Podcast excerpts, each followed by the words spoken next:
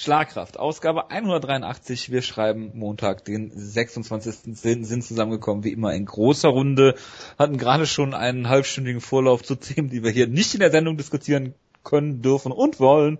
Ähm, wir reden über Bellator, wir haben eine News-Ecke und wir haben ein UFC-Review von der etwas auseinandergefallenen UFC Dublin Card. Ich begrüße zu meiner Linken den Jonas. Servus. Und zu meiner Rechten den Wutke. Und ich begrüße zum Geburtstag die Polish-Pistola Seth Besinski. Das ist noch vor, vor Rafael dos Andes heute auch Geburtstag hat. Und den Foxcatcher Mark Schulz, UFC-Legende. Natürlich. Natürlich. Gestern, gestern hat ja noch der ähm, ähm, Erbauer von K1 Peter Arzt Geburtstag gehabt. Eine traumhafte Runde. Ja, absolut. Sehr illuster. Illuster, aber ja, ähm, Steph Brzezinski, einer der größten UFC-Kämpfer, äh, die es vielleicht jemals gab. Gerade polnische UFC-Kämpfer. Ja. Gut. Was gibt's denn zu Bellator zu berichten? Ich habe nur den K.O. des Jahreskandidaten im Main Event gesehen, Jonas. Wie fandest du denn den K.O.? ich muss ja sagen, äh, ganz ehrlich, ich hatte komplett vergessen, dass es eine Bellator-Show gab überhaupt. Das ist äh, mir heute Abend mitgeteilt worden. Genau, der Main Event. Rafael Carvalho gegen äh, Brandon Halsey um den äh, vakanten Bellator Middleweight Titel. Genau, wie war das nochmal? Brandon, Brandon Halsey hat nicht gewonnen, nicht wahr? Brandon Halsey war doch Champion und ist dann, ist er durch ein, nee, er hat das Gewicht verpasst, ne? Er hat das Gewicht verpasst dann, und Campbell Grove besiegt. Und dann wurde ihm der Titel entnommen und er wurde sofort wieder in den Titelkampf gestellt, was jetzt eigentlich keine so große Strafe ist, würde man denken. Das ist halt Scott Cokers Bellator. Aber äh, er wurde dann doch im Kampf bestraft und äh, ich habe ihn jetzt nicht komplett gesehen, aber es sah ja durchaus so aus, als würde der Kampf eigentlich für ihn sehr gut laufen. Viele Takedowns geholt, hat ihn gemountet, hat Submissions versucht und so weiter und so fort. Ja, und dann gab es halt einen äh, sehr schönen äh, Lebertritt und er ist äh, spektakulär zu Boden gefallen. Äh, wie, weiß ich nicht, ein Ballon, aus dem man die Luft rauslässt oder so und wurde dann gefinisht. Und ich muss ja sagen, ich wurde so gehypt auf dieses Finish von Ludwig, dass das ich äh, absolut lächerlich. Ein bisschen, ich habe eigentlich nur geschrieben, dass es für deine Liste ist und nichts weiter. Ja, damit sagst du ja, dass es einer der besten KOs des Jahres ist. Könnte auch die Enttäuschung sein und der KO des Jahres gleichzeitig. Oder der Upset. Ja, Belfort. Deshalb habe ich halt die ganze Zeit darauf gewartet, okay, war das jetzt äh, ein Lowblow aus Versehen und ich habe es jetzt nicht gesehen und er verliert jetzt durch einen Lowblow im Titel oder sowas. Das wäre, ich habe nur überlegt, ob es in irgendeine andere Kategorie passen könnte, aber nein, es war einfach nur ein sehr schöner Tritt zum Körper. Und ich meine, Livershots sind äh, sehr schön also ich meine, das ist das, das Erbe von Basruten. Basruten geht mittlerweile eigentlich gar nicht mehr, aber Livershots, die, die werden immer mit ihm verbunden sein. Und ja, es war ein, war ein schöner K.O. Ist er auf deiner Liste gelandet? Ich habe ihn jetzt aufgeschrieben natürlich, äh, wieder natürlich. Äh, für Wutke, wo ich jetzt irgendwie schon vier K.O.s für ihn aufgeschrieben habe, die er alle schon vergessen hat. Zum Beispiel Wutke, ja, weißt du noch, Kenny Robertson gegen Sultan Aliyev. Sag mir was zu diesem K.O. War das nicht dieser äh, Enka, Enka Hook? Nee, das war ein anderer. Nein. Ankerhook. Nein, nein, nein, nein. Wo war denn, wo, der Ankerhaken? Was ist los? Ja, der Ali ähm, Knockout. Ähm, Anker Punch. Genau. Gegen wen war das denn? Das war auch ein Bellator. Das war Joe Temenglu oder wie der Typ heißt. Genau, Joe Temenglu. ja, genau, ein Glück. Oh, ich freue mich schon auf die Ausgabe. Aber ja, ich, ich erinnere mich nicht mehr an Sultan Ali, so wirklich. Ich glaube, Sultan Ali wäre inzwischen noch nicht mehr dran. Das könnte durchaus sein, ja. Ich werde ich werd mich irgendwann informieren. Gut. Hast du denn irgendwas zu dem Kampf oder dem Knockout zu sagen? Ja, Brandon Halsey wurde ja in dieser Show unfassbar gehypt. Ich meine, die haben ganz klar gesagt, äh, Brandon Halsey kann nicht besiegt werden von keinem Menschen auf diesem Planeten. Die haben auch wirklich gesagt, er ist unbesiegt und ungeprüft. Und ähm, ob Rafael Cavalli nur prüfen kann, das werden wir vielleicht heute sehen. Wie, so wurde der Kampf gehypt. Vielleicht hat Cavalli eine minimale Chance und er wurde ja auch in der ersten Runde ziemlich ähm, auseinandergegrappelt. Und ja, ähm, irgendwann war dann Hausi dann gestoppt worden, er wurde relativ sah relativ müde aus, dann kam dieser wunderbare Livershot, von dem er sich auch ähm, nach dem Kampf überhaupt nicht erholt hat. Er ist gerade mal, er saß ganz als die Wiederholungen liefen, saß er immer noch am Boden, hatte richtige Schmerzen im Gesicht. Das war schon ein wunderschöner ähm, Knockout. Und ja, das ist, glaube ich, relativ schrecklich für Bellator, dass ihr ähm, neu aufgebaut, Star, den sie richtig pushen wollten, jetzt hier ähm, brutal zu Boden ging. Aber sie haben das Rematch jetzt natürlich schon sehr sicher gepackt. Natürlich. Denn ich meine, wenn es schon erstmal nicht funktionierte, dann klappt es bestimmt beim zweiten Mal. Alles andere können sie ja nicht tun.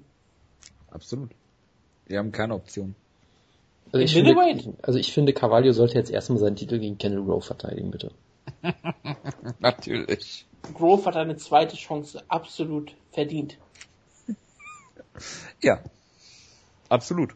Oder ähm, ähm, George, nee, nee, nee, nicht, nicht George Rivera, wie heißt der andere hier? Alessio Sakara. Nein, dieser andere Amerikaner, der gegen Alessio Sakara. Joey Beltran oder was? Joey Beltran, genau. Der Mexicutioner. Absolut, ja. Der hat's absolut verdient. Gut.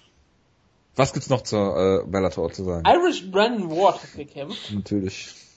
Welterweight Superstar, der hat, der ist mir so unfassbar unsympathisch in seiner ähm, im Video vorgestellt worden. Er ist ein irischer Skaterboy, der jetzt so tut, als wäre er Conor McGregor, indem er jetzt irgendwie die ganze Zeit so Heel-Promos hält, indem er sagt, wenn ich on bin, bin ich unbesiegbar und niemand kann mich mehr schlagen. Kein Mensch auf diesem Planeten wird mich jemals mehr besiegen können. Ich werde jetzt, ab jetzt werde ich unbesiegt meine Karriere beschreiten.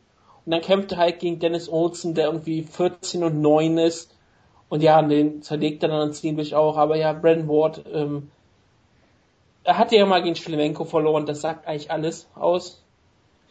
Ja, ist auch ziemlich, ziemlich, ziemlich, ziemlich irisch, wie alle Leute auch sagen, also ein, ein irischer Superstar. Und ja, sonst kann man nur sagen, der nächste kommende Superstar ist natürlich ähm, Michael Venom Page, Welterweight Superstar. Er, er kämpft wie Hao Rang aus Tekken. Oh ne, Harang, oder wie er ausgesprochen wird, weiß ich gar nicht so genau. Der hat diese wunderbaren Taekwondo-Bewegungen und er kämpft gegen einen anderen Taekwondo-Kämpfer und die Fans haben eigentlich nur geboot, weil die ganze Zeit nur ähm, ich meine, die haben eigentlich nur die ganze Zeit nur Fußbewegungen fünf Minuten lang gemacht und dann hat Michael Page ihn auseinandergenommen, aus der Half gehabt mit wunderschönen ähm, Ellbogen. Also hat Jonas bestimmt auch sehr gefreut, dass er das, finde ich, gesehen hat.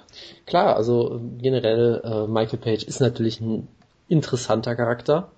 Ähm, was ja auch äh, im Hype-Video erwähnt wurde, ist halt nicht jemand, der große Kombinationen schlägt. Er ist jetzt nicht irgendwie, weiß ich nicht, Wanderlei Silva, der irgendwie wild nach vorne rennt und, und Schwinger zeigt oder sowas. Er ist halt ein Sniper Genau. Äh, und das, was halt oft auch passieren kann, ist, dass wenn er dich halt nicht spektakulär ausnockt, dann gewinnt er halt vielleicht per Decision oder es passiert halt lange Zeit nichts. Also es ist halt ein Counter-Striker auch.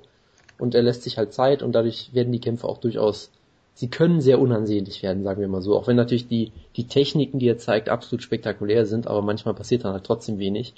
Ich war hier äh, schon sehr überrascht, dass er einen Takedown gezeigt hat. Er wurde ja fast irgendwie dazu gezwungen, hatte ich das Gefühl, dass der Gegner auf einmal so in ihn reingerannt ist, dass er auf einmal einen Clinch hatte und dachte, oh, äh, was mache ich denn jetzt? Äh, ja, ich drücke ihn mal gegen den Käfig und jetzt nehme ich ihn zu Boden. Es sah irgendwie alles so sehr improvisiert aus, aber ich fand es wunderbar, dass er auch mal andere Facetten zeigt und dann ja äh, sehr harte Elbows aus der Side Control hat ihn damit ausgenockt. Es war jetzt nicht das typische Michael Page Highlight Reel Finish, aber natürlich trotzdem schönes Finish und ich meine Bellator hypt ihn natürlich auch wunderbar. Es gab dieses schöne Hype Video wo er irgendwelche Sachen erzählt. Musik. Genau, mit klassischer Musik. Das irgendwie, es passte auf irgendeine Art und Weise auch, was ich nie gedacht hätte. Weil er yep. kommt ja immer raus mit seiner Sonnenbrille und macht einen auch auf cool und weiß ich nicht, ich hätte jetzt niemals auf klassische Musik getippt, aber es macht irgendwie Sinn, er ist halt ein Maestro des, des, äh, der gemischten Kampfkünste und das hat man hier wunderbar gezeigt. Und ja, Michael Page ist auf jeden Fall, ich weiß nie, wie gut er ist, aber er hat ich auf jeden Fall, fragen. er hat auf jeden ist, Fall, ja. Entschuldigung. Ist MVP Michael Venom Page, der britische Conor McGregor. Ich wollte jetzt sagen, er ist der britische Stephen Wonderboy Thompson, aber ähm, ich kann es halt absolut. Ist Stephen Wonderboy Thompson der amerikanische Conor McGregor? ähm, nein.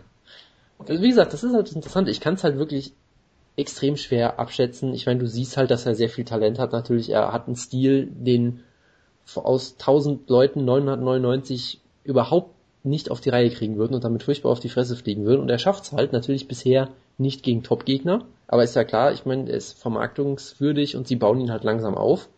Ich habe halt nicht die geringste Ahnung, was passiert, wenn er gegen gute Leute kämpft. Ich kann es mir, ich kann mir da alles Mögliche vorstellen. Mal davon, dass er irgendwie so einen, ich sage mal, Anderson Silver gegen Thales Leites mäßigen Kampf gewinnt per Decision, der ganz furchtbar wird. Bis auf, dass er total scheiße aussieht oder vielleicht schafft er auch einen schönen Knockout. Ich, ich weiß es wirklich nicht und gegen Nashon Burrell sah er schon nicht besonders gut aus. Genau, und das, das macht's aber auch irgendwie faszinierend. Und ich, ich finde das auch durchaus gut, dass Bellator sagt, hey, wir müssen den langsam aufbauen, weil ist ja klar, mit so einem Stil, du brauchst auch, glaube ich, sehr viel Zeit, um, um diesen Stil, äh, äh, ja, damit dieser Stil funktionieren kann. Du bist jetzt nicht irgendwie ein Ringer, der einfach Double Legs zeigt, wo man denkt, okay, den kannst du gegen jeden erstmal stellen. Das ist halt ein Plan, der irgendwie immer funktioniert, so ein bisschen. Sondern ich glaube, ich glaube, so ein Stil von der von Michael Page braucht sehr viel Feintuning und von daher, ich würde sagen, Bellator macht bisher alles richtig mit ihm und äh, ich bin gespannt, wie es weitergeht. Ich hoffe, dass er bei nächsten Tempo-Event mal besonders rausgestellt wird. Denn er verdient es irgendwie schon. Er hat, er, er hat was Besonderes schon. Auf jeden Fall, ja. Und er ist Brite, das ist sehr, sehr beliebt. Und er hat einen Fußballhintergrund. Hat er das? Dann ist er ja einer der größten kommenden Kicker überhaupt, so wie Jose Aldo. Nee, ich sehe das hier nur gerade, dass er mal von Fulham und Queen's Park Rangers gescoutet wurde. Das kann nicht jeder von sich behaupten. Das kann, glaube ich, niemand von sich behaupten. In der Kombination. Weiß ich nicht. Ich glaube, Ken, hätten sie von Kenny Kempfer Florian mal gehört, dann hätten sie ihn sofort unter Vertrag genommen. Gerade wenn Felix Magath noch Trainer wäre. Der ist, äh, äh, ja. Der ist doch semi-professional Football Player oder Soccer Player. Immer so schön gesagt. Hatte, nie die, Semi-professional. er hatte nie die Chance bekommen. Mhm. Absolut. Gut. War's das zu Bellator? Ähm, eigentlich war's das. Jonas freut sich, dass Daniel Weicher einen neuen Gegner hat. Scheinbar. Hat er das?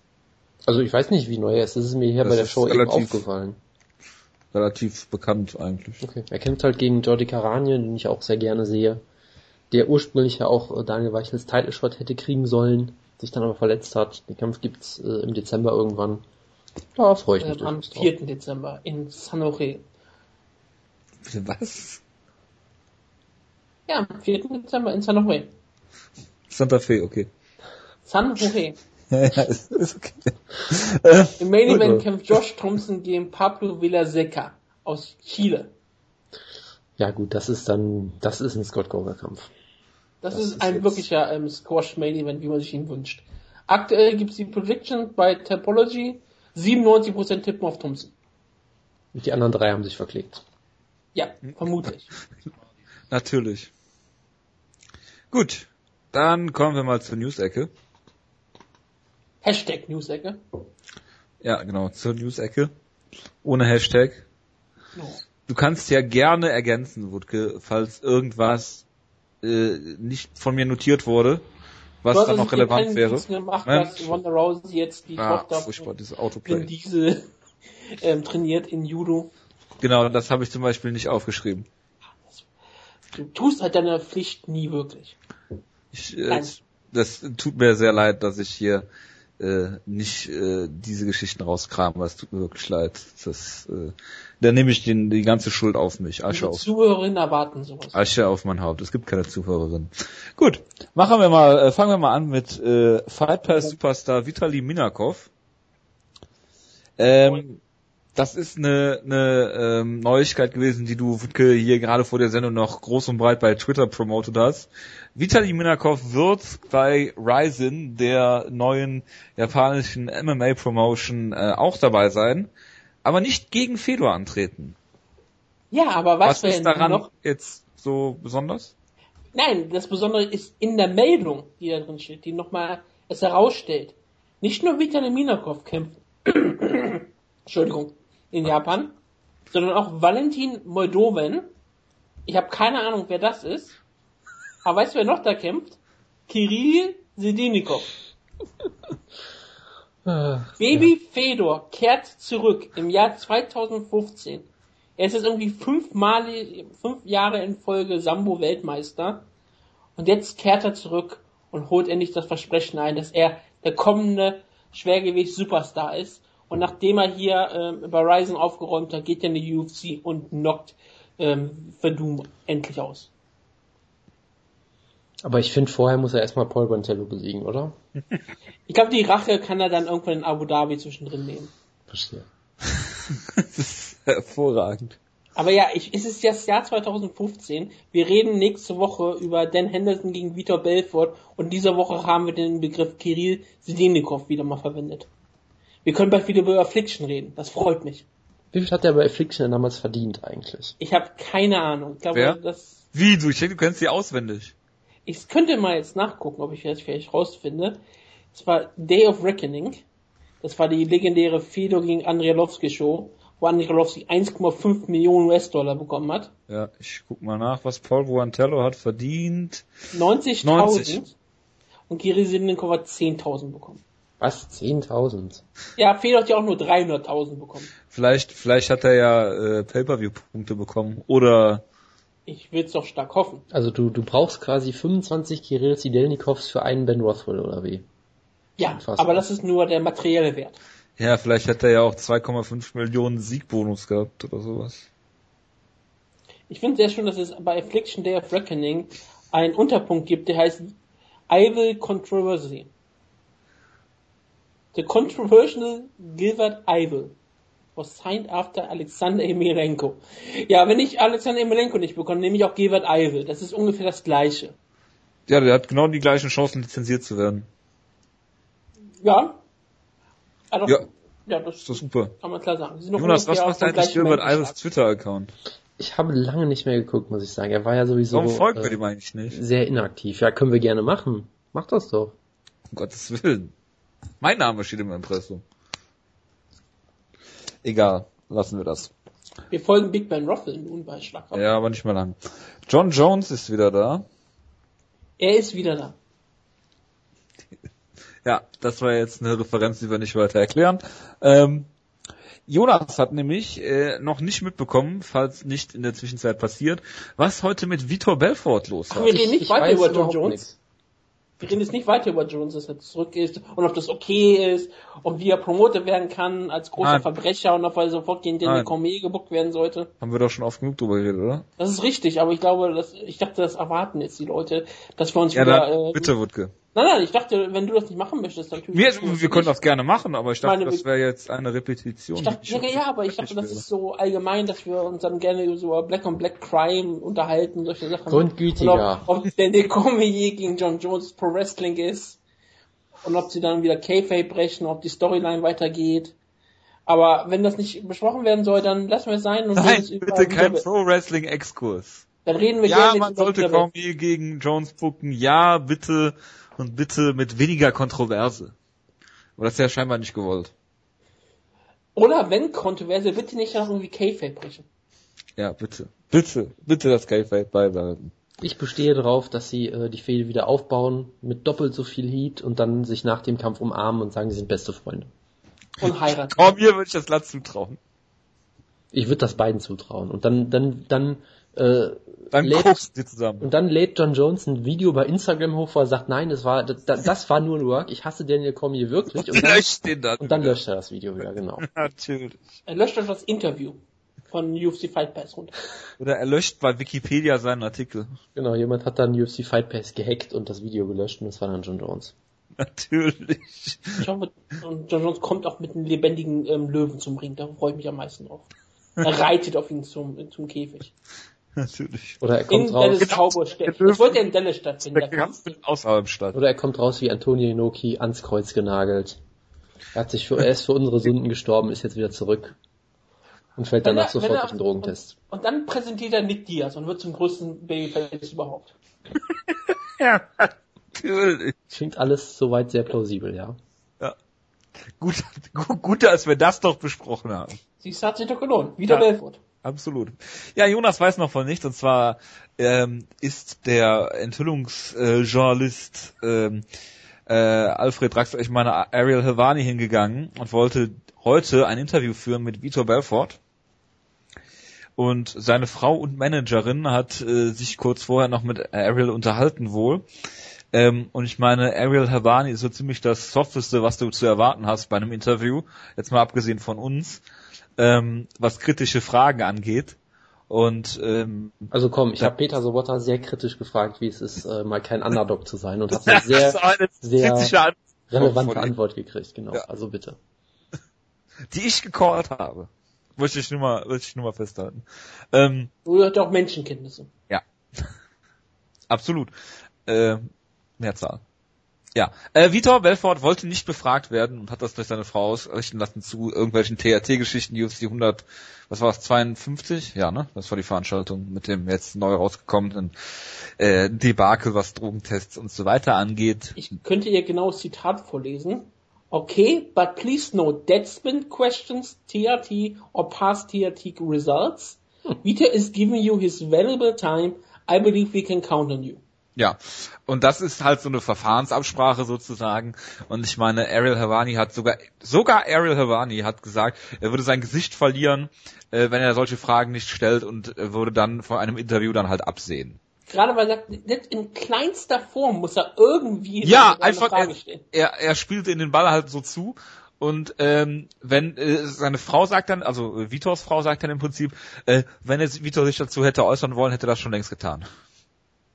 So, das war's. Also Moment, es, es, es gab quasi dieses Vorgespräch und das Vorgespräch hat äh, Helvani dann öffentlich gemacht, oder wie? Genau, genau. Also es gab dieses Vorgespräch zwischen äh, Ariel Helvani und Vitors Frau, die sind wohl managed oder wie auch immer. Yep. Und äh, daraus hat Wutke gerade zitiert und ich habe das dann nochmal paraphrasiert. Und es gibt jetzt kein Interview, weil Vitor sich nicht zur TRT äußern will.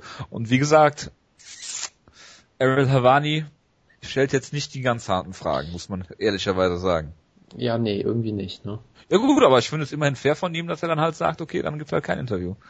Vor allem überrascht es mich, dass wir da, davon was gehört haben jetzt. So ja. War vielleicht ein bisschen angepisst. Das ich auch, äh, er muss ja irgendwie seine journalistische Integrität irgendwie wiederherstellen. Die Frage ist, ob er das dadurch macht. Das ist eine gute Frage, ja. Aber, Aber er zeigt damit, dass er hier auch investigativ durch journalistisch agieren kann. Also kein echter Sportjournalist. Nein, er ist kein echter Sportjournalismus. Absolut. Nein, also ich finde es gut, dass er das, äh, dass man das mal öffentlich äh, gemacht hat. Ich meine, er müsste, er hätte ja auch erklären müssen, warum Vito angekündigt ist und nicht auftaucht. Hm, dem hat er hier mit Folge geleistet und äh, da kommt Vito natürlich, wie so oft, äh, nicht so gut weg in der öffentlichen Wahrnehmung. Das mal gelinde gesagt. Oder gut, Vito Weber kommt nie gut weg. Ich wollte gerade sagen, das ist nichts Neues. Und ich glaube auch, dass sich die Frau von ihm da irgendwie einmischt, ist auch nichts Neues. Ich erinnere mich nicht mehr an die konkrete Story, aber da gab es vor mir auch schon mal Sachen, wo sie irgendwelche Leute beschimpft hat und weiß ich nicht was. Also das ist alles wenig überraschend, sagen wir mal. Es wird halt Zeit, dass äh, Ronda Rousey anfängt, Travis Brown zu managen. Ja, ja, auf jeden Fall. Ja. Das ist die Lösung aller, aller unserer Probleme. Ja. Ähm, apropos Probleme, Joseph Duffy ist ja ausgefallen für UFC Dublin, leider halt kurz nach unserer ausführlichen Besprechung des Main Events letzte Woche ist dann bekannt geworden, dass äh, Joseph Duffy ausgenockt worden ist beim TriStar Sparring, einer der letzten Sparrings oder sogar das letzte Sparring oder harte Sparring vor dem vor dem Kampf äh, gegen Dustin Poirier ist natürlich sehr unglücklich. Äh, äh, Flash Knockout hat man gesagt, ist irgendwie dann nicht so äh, wahrgenommen worden, wenn ich das richtig verstanden habe. Es gibt da sehr sehr ja, was heißt so schwammige Aussagen zu irgendwie, man weiß nicht wann genau, wie es genau passiert ist.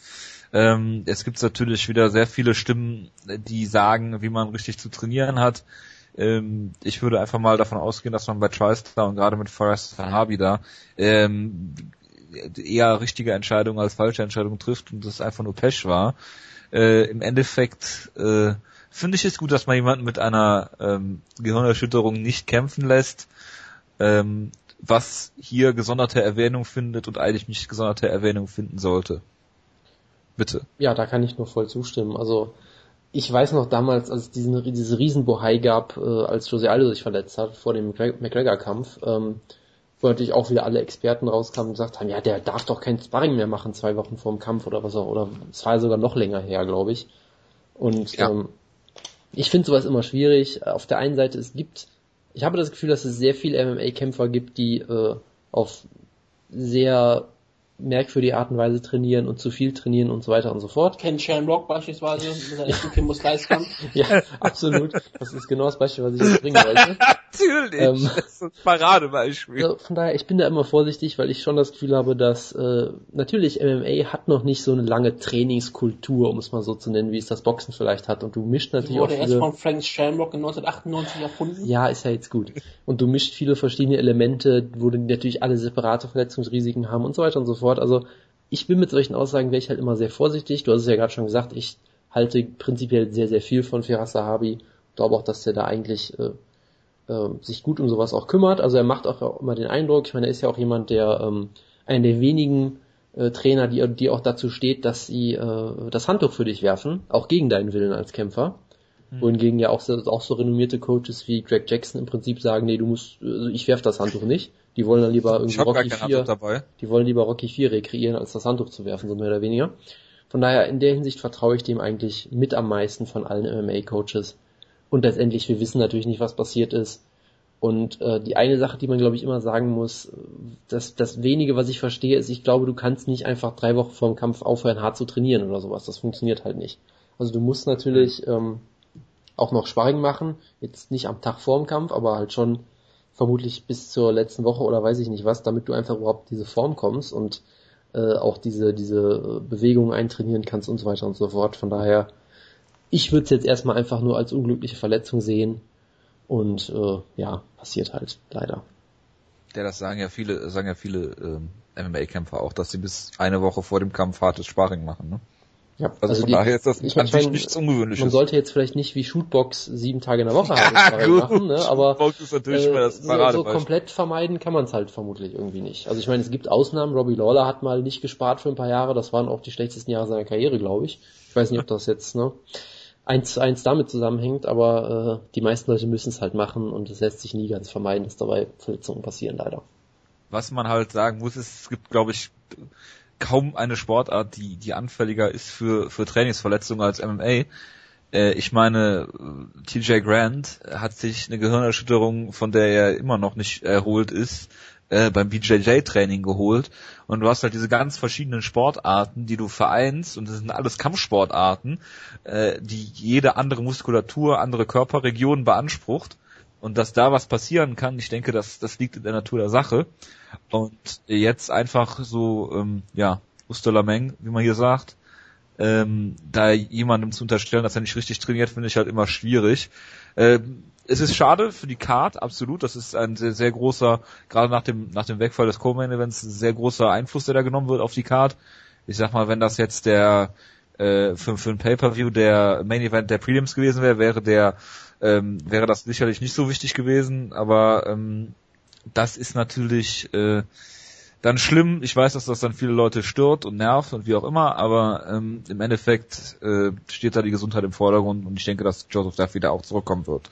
Wutke, willst du noch was zu der ganzen Misere sagen?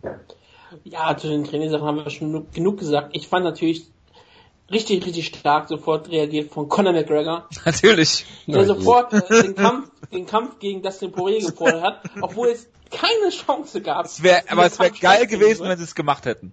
Es Da hätte Conor McGregor so geil aus der Wäsche geguckt. ja, ich meine nur, es gab keine Chance, dass es passiert, aber er hat es trotzdem getweetet und dann haben es auch noch so viel geglaubt. Natürlich. Ich Und dann gibt's meine, diese ganzen Fans, die sagen, oh ja, Conor McGregor hätte gekämpft und Dustin. Poirier ist ein, ist ein Weichei, der nicht nochmal verprügelt werden wollte. Ja, oder- und es gab so viele Tweets gegen Dustin Poirier, das glaubst du gar nicht. oder die UFC hat es ihm verboten, ne? Also irgendwer ist es halt schuld. Ja, klar, Aber aber, halt es ist nicht natürlich Conor nicht McGregor. Conor McGregor. Wäre Genau. sofort da gewesen. Ich meine, es ist, ich meine, es ist, das ist brillant. Ich meine, es ist wie damals, als er sich einfach gegen Diego Sanchez in Mexiko gebuckt hat, wo auch vollkommen klar war, dass das Genau. in 100 Jahren nicht passiert, aber er hat es halt gesagt und sieht gut aus. Wo das wäre eher passiert als das jetzt. Das Weil das hätte ich gerne mal gesehen, wie Dana White ihn so verarscht. Einfach so sagt, ja, wir haben, wenn du das willst, wir machen Catchway, Ja, das das, das Problem. dann heimlich, heimlich dann äh, mit der Embedded Crew einfach gefilmt. genau, boah, das wäre so geil. Boah.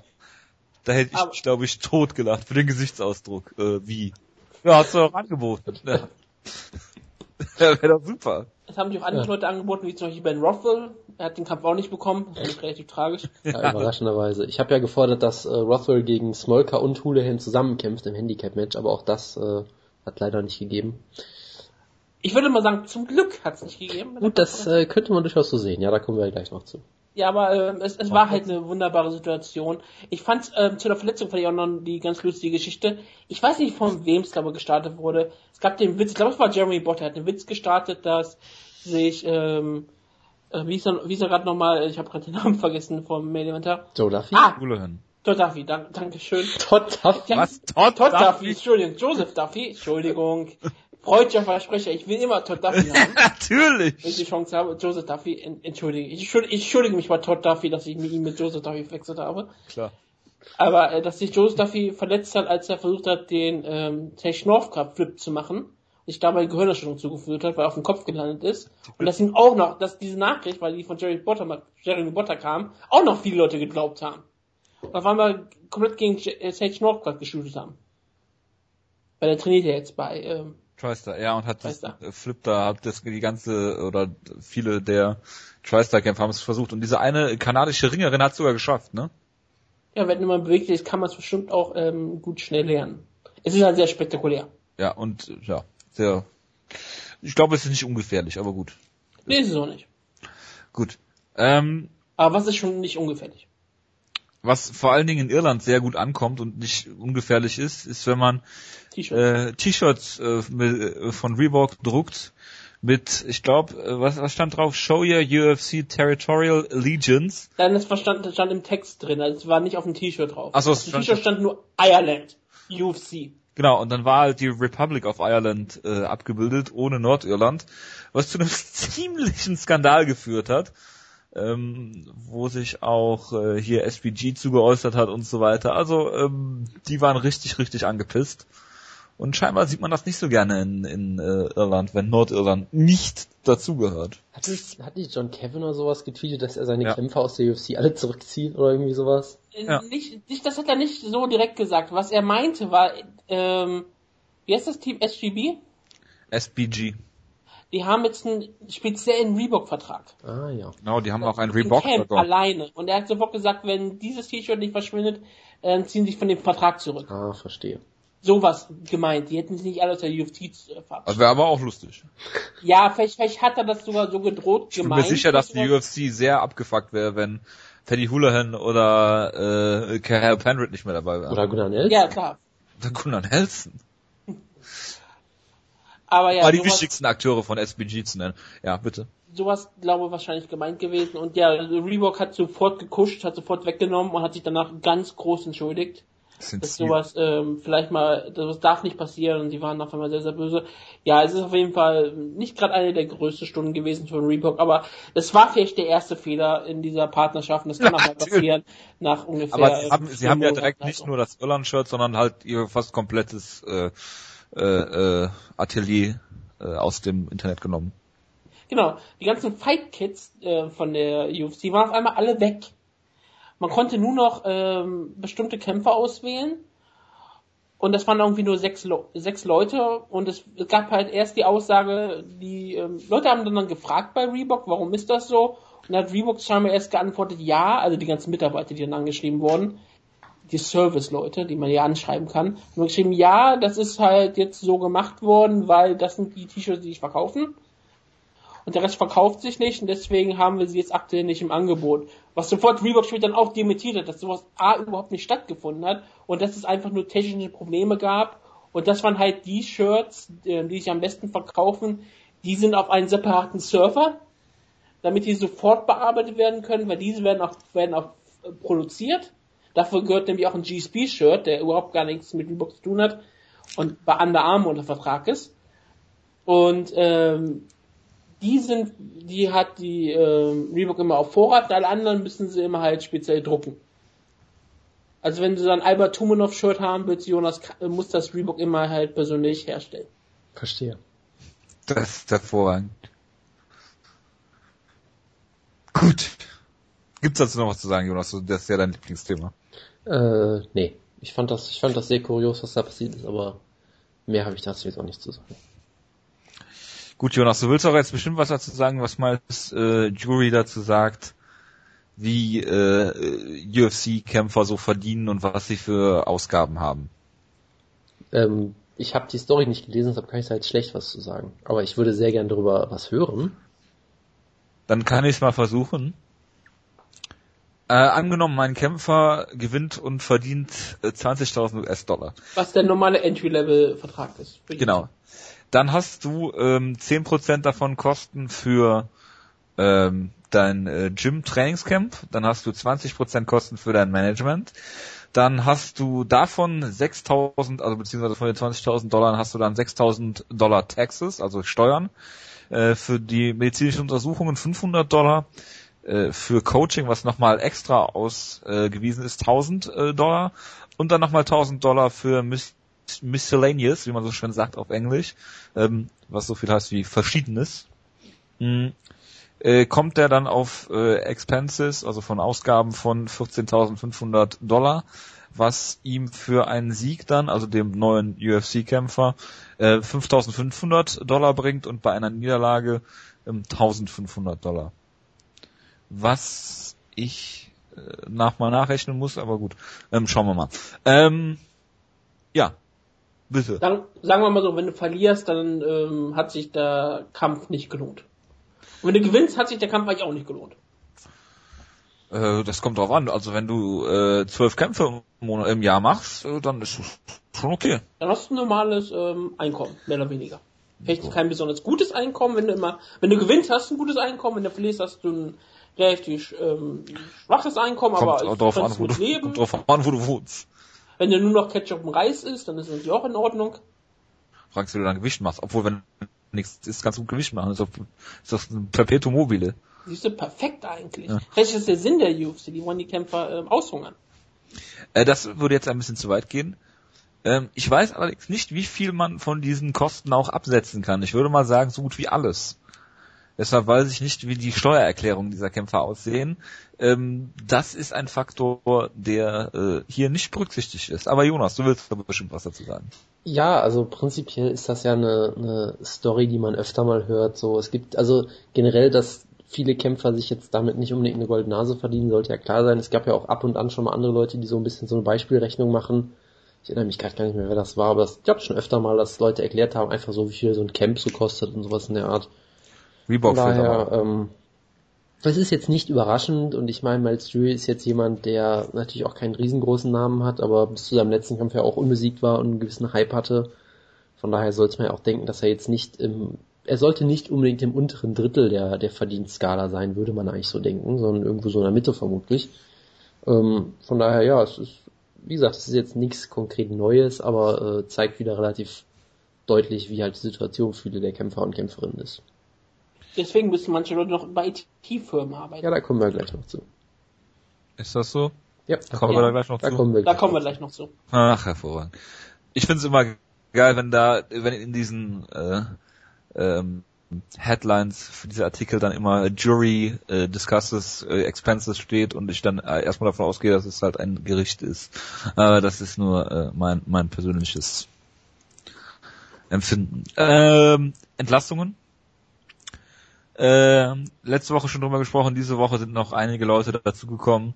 Äh, Pavel Pavlak zum Beispiel, ähm, der gegen Peter Sobotta in seinem UFC-Debüt verloren hat. Äh, TJ Wahlberger ist nicht mehr dabei. Fran Francisco Trevino, was abzusehen war, der gegen Sage Northcutt verloren hat, durch den Drogentest gefallen ist. Und Soa Paleli zum Beispiel noch dabei, ähm, der jetzt auch zurückgetreten ist, der UFC Heavyweight, was ein bisschen überraschend ist, weil er nur eine Niederlage hatte gegen Bigfoot Silver, glaube ich, in seinem letzten Kampf. Ähm, und Amir Sadolla ist nicht mehr in der UFC. Ah, da geht auch eine Ära zu Ende. Ja, er muss ja eigentlich nur UFC-Kämpfe haben. Es geht ja gar nicht anders. Also ich weiß nicht, wie das äh, funktionieren soll. Hat glaube ich nur UFC-Kampf. Ja, deswegen ja. Oder wurde er mal zwischendrin entlassen, hat dann irgendwo Nee, ich glaube nicht. Ist ja Matt Riddle-esque sozusagen. Amir Dollar, das war einer der größten Stars für Spike TV. Der hat ja da ganz viele Shows moderiert, also UFC-Shows hat er moderiert, so wie, die immer so da, immer so laufen. In Syndication mehr oder weniger. Also immer wieder in, Endlosschleife. ja, in Endlosschleife. Er hat da so viele Shows von moderiert. Er war, er war einer der beliebtesten Leute bei Spike. Spike liebte Amir Dollar. Deswegen bin ich, wenn ich, ähm, sehr davon Ja. überzeugt, dass er bei Bellator landet. Ja gut, wo soll er auch sonst anders landen, außer bei World Series of Fighting. Richtig. Ryzen. Ja, Ryzen Ryzen könnte er Exklusiv sich- Deal. Das wär's doch mal, oder? Er könnte gegen ähm, Kazushi Sakuraba antreten. Natürlich. Das wäre ungefähr dieselbe Gewichtsklasse, also es kommt Das hin. ist, das ist schon mal, es ist auf jeden Fall schon mal ein Fortschritt. Es ist schon mal ein Fortschritt, schon mal einen anderen Vorschlägen für Kazushi Sakuraba. Ja, oder zu äh, Aoki gegen Sakuraba.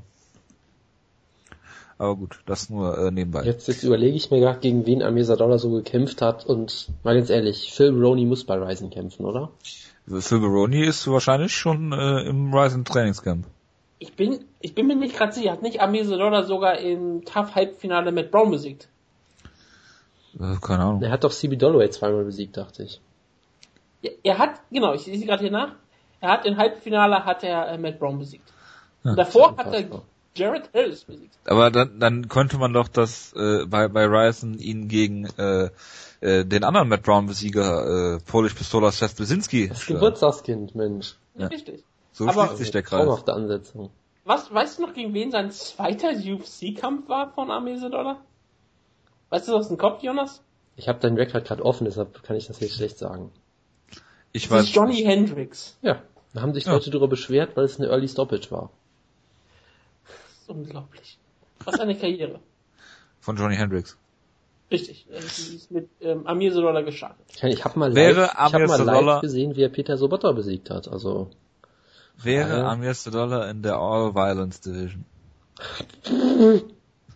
Also bitte. Nicht? Hat er nicht gegen Phil Ja. Brony irgendeinen Rekord aufgestellt, die meisten Schläge aller Zeiten, ohne dass irgendwas passiert ist oder irgendwie sowas, was jetzt eine sehr offizielle Statistik ist, ich weiß. Nein, er hat gegen Peter Sobotta einen Rekord für Leg Kicks ges- ähm, gebracht. Irgendwie sowas war, stimmt. He Also, holds the UFC record for most leg kicks landed in three five-minute rounds. 46 gegen Peter Sobotta. Ja, also er war nie ein großer Finisher, sagen wir es mal so. Kann ja gegen Terry Sefferdin einen äh, Leg Kick Battle machen. Er hat ja auch in seiner gesamten Karriere, er hat, äh, er hat ja gut, er hat einmal per Submission gewonnen durch Strikes, weil sonst bei Ultimate Fighter hat er alles submitted und dann in seiner Profikarriere hat er irgendwie nur per Decision gewonnen gefühlt. Das war irgendwie sehr komisch. Tja. Naja. So ist das. Ja, wisst ihr noch diese tolle Zeit, wo Spike TV Nein. aus irgendeinem Grund in Amir Dollar verliebt war und ihn ständig gepusht haben? Ich Er habe ständig erklärt. bei Maincards gekämpft hat gegen Leute, die äh, nicht so besonders gut waren, damit er gewinnt und keiner wusste so wirklich warum. Das Ja, waren noch nicht- schöne Zeiten. Ich habe mir nicht mal den Umstand gemacht, den Wikipedia-Artikel von Amir Dollar zu öffnen. Tja. Ja. Gut. Müssen wir jetzt noch auf das Gerücht eingehen, dass die UFC 50 Kämpfer cutten will oder irgendwie sowas in der Art?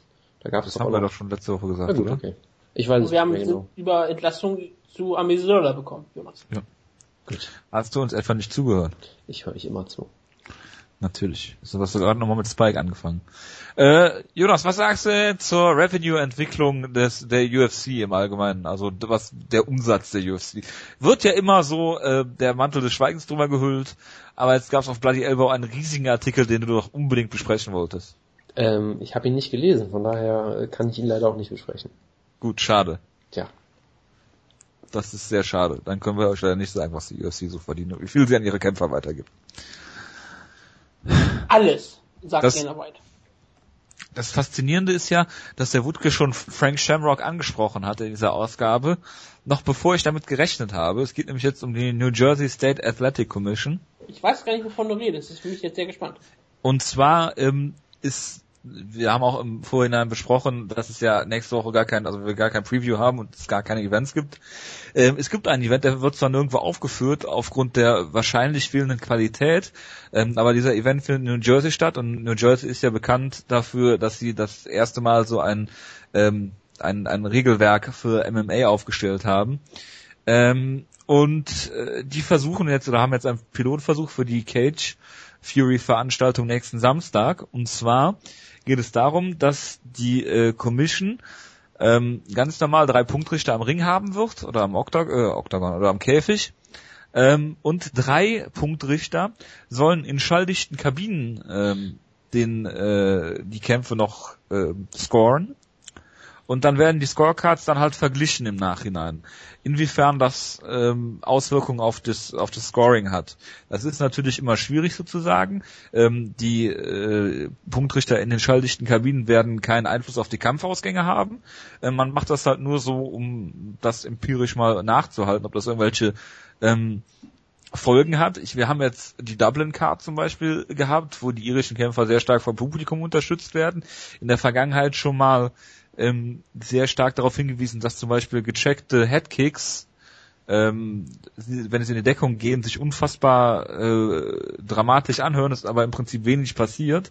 Ähm, und um diesen diese Effekte, diese Soundeffekte in Anführungsstrichen, ähm, da mal so ein bisschen ähm, wegzulassen, versucht man das mal. Und ich finde das äh, ich weiß nicht, ob da äh, jetzt generell noch irgendwas von hängen bleibt. Bin da mal gespannt. Ich finde den Versuch aber an sich äh, schon äh, besser als zum Beispiel halbe Punkte einzuführen als Versuch. Ich wollte Ähm, gerade drauf zu sprechen. Sehr gut. Ähm, nein, aber äh, Spaß beiseite. Ich finde es auf jeden Fall mal interessant und würde mich würde mal wirklich interessieren. Es ist jetzt Cage äh, Fury, also vom Publikum weiß ich jetzt nicht, ob da so viel äh, äh, kommt an Support. Naja, Aber, gerade äh, bei so kleinen Events kann es natürlich sein, dass jemand seine komplette Familie mitbringt oder sowas. Ne? Das ist äh, wohl wahr. Aber ähm, wie gesagt, auch die Geräusche der, der Kämpfer an sich äh, werden ja nicht zu hören sein. Ich finde es interessant und bin gespannt, was dabei hängen bleibt. Eure Meinung dazu bitte.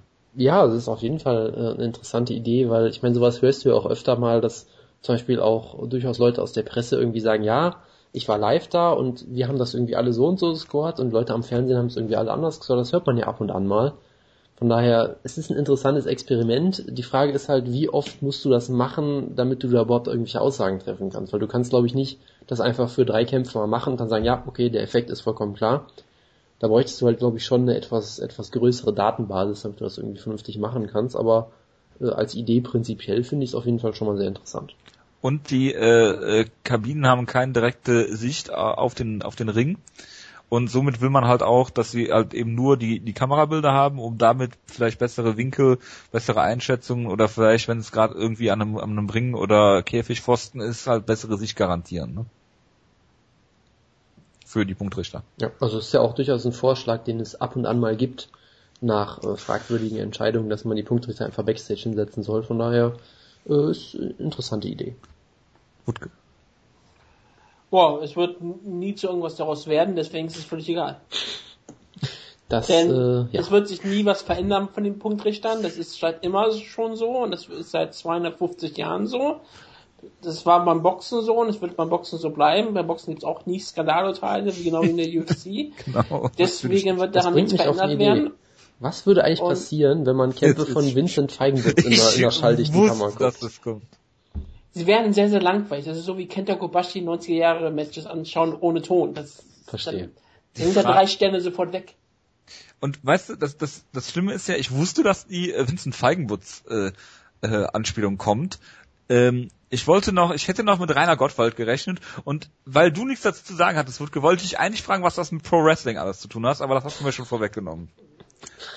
Ja, Vielen Dank dafür. da würde man auch, man, sollte mal äh, gucken, was passiert, ob mit den, mit den Sterne-Ratings, ob man dann niedrige Sterne-Ratings aus der schalldichten Kammer gibt. Das sind doch die wichtigen Fragen hier. Das sind die Fragen, die uns alle beschäftigen, ja. Bei WXW-Shows. Was sagt, was sagt Al? Snow eigentlich dazu? Das weiß ich nicht. Ich Schade. vermute gar nichts. Gut. Das war wieder eine Referenz, die keiner äh, Die Zuhörerin bekommen Ein, wird. ein Glück. Da wir eh keine Zuhörerinnen haben, ist das ja äh, Kriegt sie die Referenz auf keinen Fall, richtig. Gut, dann, äh, ihr wolltet noch irgendwelche News besprechen, habe ich gehört. Das war nämlich jetzt meine Liste. Wollten wir? Äh, ist mir auch neu. Gut, nicht? Schade, ich dachte, ihr wolltet noch irgendwas besprechen, was mir. Ja, das kommt bei der Card. Ach so, bei der Card kommt das. Ähm, Kampfankündigungen. Äh, Killer B, Ben Saunders, mein absoluter Lieblingskämpfer logischerweise, seitdem er das erste Omoplata, finde ich, in der UFC geholt hat. Er löste Äh. Prince Albert ab. Als mein Lieblingskämpfer, ja. Ähm, kämpft gegen äh, Patrick Cote. Das klingt ziemlich unterhaltsam eigentlich. Klingt ziemlich lustig, ja. Also ich meine, das kann ein richtig spektakulärer Kampf werden oder kann sehr, sehr langweilig werden. Weil das ist ja bei Patrick Cote immer so ein bisschen die Gefahr. Aber eigentlich... Also non, non all violence würdest du sagen. Nein, eigentlich Okay. ist es, aber ich, ich, nein, zu 90% sage ich, das wird ein richtig guter Kampf, deswegen ist es auch ein richtiger All-Violence-Kampf. Äh, Patrick Cote mag ich sehr, sehr gerne, Killer B mag ich sehr gerne und ich erwarte sehr viele Ellbogen und Legkicks. Ellbogenkicks. Jonas, Ich willst du erwarte was sagen? Ellbogen zum Leck. Nein, Jonas erzählt etwas zum nächsten Kampf. Florence Larkin gegen äh, Albert Tumanov. Ähm, ich vermute, dass Albert Tumenov per Headkick gewinnt. Also das ist auch eine schöne Ansicht. Ich meine, Larkin Es hat, erst all- explodiert. das kann ich mir violence. vorstellen, ja. Also Larkin hatte in der UFC bisher noch nicht so viel Erfolg, aber Robbie Lawler Besieger. ja, aber eben nicht in der UFC. Äh, Das meinte ich damit, ja. Und, Das ist auch ähm, völlig egal. Hat aber trotzdem sicherlich einiges an Potenzial, gerade im Stand sehr unterhaltsam. Und Albert Tumenov ist einer der besten und unterhaltsamsten Striker, die der Sport aktuell zu bieten hat, eigentlich schon. Gerade, Schlägt der härter zu Gewichtsklassen übergreifend als das Temporal. nein, aber er ist, glaube ich, präziser. Ah, okay. Äh, Von daher, das, das kommt, das hat diesen wunderbaren Knockout über Alan Duban gehabt. Von daher, das, das ist ein richtig schöner Kampf. Ja, da kann man sich drauf freuen. Wutke, was sagst du denn zum äh, Hälfte Violence, äh, All Violence, Hälfte Non-All Violence Kampf? Ähm, leider kommt es nicht zum Duell gegen Tarek Seferdin, aber Wonderboy Thompson kämpft gegen Neil Magny. Ich fand es relativ tragisch, als ich das gelesen habe. Ich habe gedacht, wirklich, ähm, Terence Zephyr gegen Steven Wonder bei Thompson wäre einer der besten Kämpfe, die überhaupt möglich sind in der UFC aktuell. Einer der gehyptesten Kämpfe, die man sich vorstellen könnte. Es wäre wahrscheinlich auch ein riesengroßer Pay-Per-View-Kampf gewesen. Ja. Natürlich. Natürlich. Aber, ähm, Bei UFC Neil 200 in Belgien. Neil Magny ist für Vengeance jetzt bekannt. Er muss sich wieder ähm, beweisen, dass er auch ein spektakulärer Kämpfer sein kann. Ist er natürlich meistens nicht und eigentlich nie. Und deswegen hoffe ich, dass sagen. er brutal ausgenockt wird, damit er wenigstens seine Leiche uns nochmal etwas beglückt. Gott. Ähm, ja, Das sind Aussagen, von denen ich mich hier klar da distanziere. mir Jonas, jetzt, da fällt mir jetzt auch nichts mehr zu ein. was denkst du, Neil Magny kann seinen Gameplan durchziehen und ihn zu Boden nehmen? Also weißt du, ich muss in diesem Kampf für Wonderboy sein, weil es ja den Kampf gegen Terry Seferdin geben muss, weil besser Nee, geht's Tarek nicht. Seferdin kommt aus einer Niederlage, da müsste er erst verlieren. Gut, dann bin ich natürlich voll auf den Neil Magny Hype Train. Ähm, Natürlich. Nee, also es ist natürlich auch durchaus äh, interessanter Kampf, äh, sehr unterschiedliche Kampfstile. Äh, es ist natürlich nicht der Kampf, den ich haben will, deshalb bin ich ein bisschen enttäuscht, aber auch der Kampf ist äh, alles andere als schlecht. Wird Was hat eigentlich Steven Wonder bei Thompson der UFC getan, dass er die ganze Zeit Das gegen wollte ich Ringer antreten gerade muss? fragen, was sie damit bezwecken wollen. Beißt sich die UFC in den Arsch, wenn sie sich denken, okay, Wonderboy Thompson gegen, äh, gegen den anderen Striker, in Anführungsstrichen, Matt Brown hat das schon wunderbar funktioniert. Ähm, wenn sie ihn jetzt gegen einen äh, Ringer stellen, was, was verspricht sich die UFC davon? Vielleicht wollen sie, dass er ihn genauso brutal finisht wie Jack Ellenberger. Ja gut, Jack Ellenberger äh, konnte theoretisch ringen, macht er aber nicht. Das ist richtig, nee, Magny ringt. Das ist Ja, der das, Nachteil. das ist halt der Unterschied. Ja, vielleicht hoffen sie, dass ähm, Neil Magny mit Jack Ellenberger trainiert. Von ihm ein bisschen lernen, keine Ahnung. Ja, dass, dass, äh, der, dass äh, äh, Jack Ellenberger der Gameplaner von äh, Neil Magny ist. Head Coach. Genau. Ist. Sprawl. Sprawl and Brawl Ellenberger. Das ist das neue MMA-System. Das ist genau wie hier Real Boxing Academy mit äh, Arthur Abraham. Also Abraham. Ich habe schon mal überlegt, dass der Jonas wird sich da mal anmelden, das mal tun. ich möchte einfach nur wissen, wie das ausschaut. Wenn du mir das bezahlst, mache ich das auch. Gott, da gibt es bestimmt kostenlosen Probemonat, ich bin mir ziemlich sicher. Nein, es gibt kein Und dann Probemonat. Ich, uns ich war auf der Website, es gibt keinen Probemonat. Ich, ich, ich besorg den, ich besorg dir einen kostenlosen Probemonat, verlass dich doch. Gut, dann machen wir das so. Für das Material besorge ich dir einen kostenlosen Probemonat. Und wenn ich den kostenlosen Probemonat das bezahle. Gut. Den bezahlst du mit der Äh, Das ist ja nicht mal kostenlos, oder? Für, für den Jonas so. Achso, achso, ja, das ist ja kostenlos. Äh, Stipe Miocic gegen Andrea Lowski ist gebucht worden. Ja, äh, ich finde, da fühlt sich jemand sehr übergangen. Frank Mir meinst du? Todd Duffy auch. Aber ich meine, ja klar, es ist auf jeden Fall relativ tragisch für äh, Big Ben Roffel, dass er hier nicht die Chance Ich bekommt. dachte, das ist wirklich für Frank Mir. Nein, weil ich meine, ich, ich, was sagt denn das aus? Ich meine, eigentlich hätte diese, hätte dieser Kampf Big Ben Roffel bekommen sollte. Er war fit und er hätte gekämpft. Und Sibu Miocic war verletzt und wird dafür belohnt. Ja und? Er wird dafür belohnt, dass er nicht gegen Ben Roffel verloren hat. Ja, das ist Scott eigentlich UFC. skandalös, aber es ist ja die Alexander Gustafsson-Taktik. Das ist Scott Cokers UFC. Das hat mit Scott Coker nichts zu tun. Ach, Scott Coker weiß, dass Big Ben Rothwell ein großer Star ist und er würde Deswegen Big stellt Ben gegen Frank. Mir. Big Ben Rothwell gegen Frank Mir wäre ein sehr unterhaltsamer Kampf. Ja, das, das ähm, Gott. muss ich auch mal ganz klar sagen. Ich glaube, da, da müssen wir nicht drüber reden. Ich glaube, Ich das wäre der Kampf, Lowski gegen Frank den wir alle sehen Bitte in, ja, bitte. in Denver bucken. Aber Ja, nein, ich, Mexico City. Relativ ehrlich gesagt sage ich jetzt ganz klar, äh, Big Ben Rothwell hat nur einen möglichen Gegner. Das ist derjenige mit der besten ähm, Siegesserie, Ruslan Magomedov, um den wahren Number One Das ist Contender. so schade. Ich dachte, du meinst jetzt Alexei Alex. Ist doch wettbewerbsübergreifend der mit der besten Siegesserie, haben wir doch schon gelernt. Ja, aber das stimmt ja nicht. Ach so, echt? Apropos äh, Kampfumsetzung. Letzte habe ich mir natürlich den besten, den besten Kampf, den man bucken musste, äh, angesetzt und äh, bitte dich, lieber Wutke von äh, Assoziation hier abzusehen. Äh, Sage Northcutt kämpft gegen Cody Pfister und zwar auf der äh, Page Van Zandt äh, Show Card. Sage und Page. Das ist so unfassbar geiles Marketing von der UFC. Ich habe ja schon gesagt, als John Jones Doch ein zurückkommt, No-Brainer. wie, wie wird er sich in der Sage Northcutt-Ära der UFC zurechtfinden? Safe Northcutt wird ja so promoted ohne Ende. Safe Northcutt. Sage, Sage. Wovor soll man ihn denn beschützen? Ich, ja, vor seinem Gegner, vor Cody Pfister.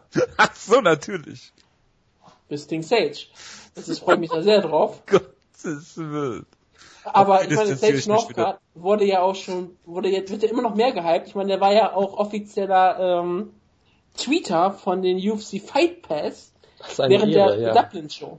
Unfassbar. Und das, und eigentlich war, was eigentlich, was das zu Northcutt machte, war eigentlich Verlinkungen an andere ähm, Kämpfer. Ja. Du musst dir mal seine Posts ansehen. Du siehst da eigentlich nichts, nur rote Links. Haben Sie, haben Sie ihn dazu gezwungen, die Cards zu gucken? Das ist natürlich, ähm, Ich glaube nicht, dass Sage Northcutt wirklich selbst gemacht hat. Aber ich könnte natürlich falsch liegen. Aber ja, Sage Northcutt und Paige Van Zandt auf derselben Card promoten, es ist wirklich großartig. Wir haben gesagt, es ist so wie ähm, zwei Panda-Bären, die man, wie, die man zusammen zur Paarung zwingen möchte. Genauso erwartet das, hofft die UFC das langsam auch, dass sie Sage Northcutt und Paige Van Zandt irgendwann mal zusammen irgendwo einschließen, dass sie dann irgendwie ein Kind zeugen. oh. Weil das, das, das, das erwartet jetzt die UFC, weil das, das will die UFC auch. Das Video können sie gut vermarkten. Ja, ja. Sage von Zend. Sage Van Zandt, das ist eigentlich auch ihr neuer Name, damit sollte sie eigentlich rauskommen. Ja. Absolut. Gut. Das war's. Ich meine, es gab doch auch diese tolle Story mal, dass sie äh, beide zusammen in dieser gleichen komischen Mega-Church äh, äh, Anhänger sind oder irgendwie so. Yep, also die, sie, sie wollten, äh, die waren bei derselben Vorlesung von jemandem. Genau, bei, wie heißt der Typ Joel Osteen? Da gibt's so ein tolles ja, Foto, wo aber er warum, warum haben die, warum haben die noch nicht ihren eigenen Kult? Die haben einen eigenen das Kult, der heißt noch. UFC. Das kommt alles noch.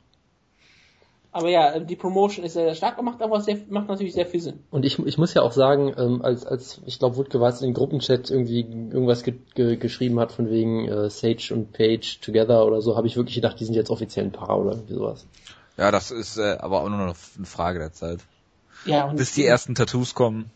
bis die ersten Tattoos bei Sage kommen. Das ist Ach. relativ wichtig, ich glaube, für ihn. Ich weiß nicht, ob sich ähm, Page bisher für die Ehe aufbewahrt hat. Ich weiß Aber nicht, stellt wie euch- das Sage, was- mein Gütiger. Sage das ist. Aber stellt euch vor, ähm, Paige Van Zandt stellt sich zur Verfügung bei einem Tattoo-Workshop von äh, Cody Garbrandt, äh, Cap Swanson, Conor McGregor. Die dürfen sich einfach, was Tattoos angeht, austoben auf Paige Van Zandt und äh, auf äh, äh, Sage Northcutt, Entschuldigung, und dann, äh, ja, kommt es Wenn das ein Ja. Pay-Per-View wäre, von der UFC promotet, wenn das 500.000 weiß. Ich, ich freue mich schon, wie der er, wie er einfach einen Tiger ins Gesicht tätowiert bekommt. Ja.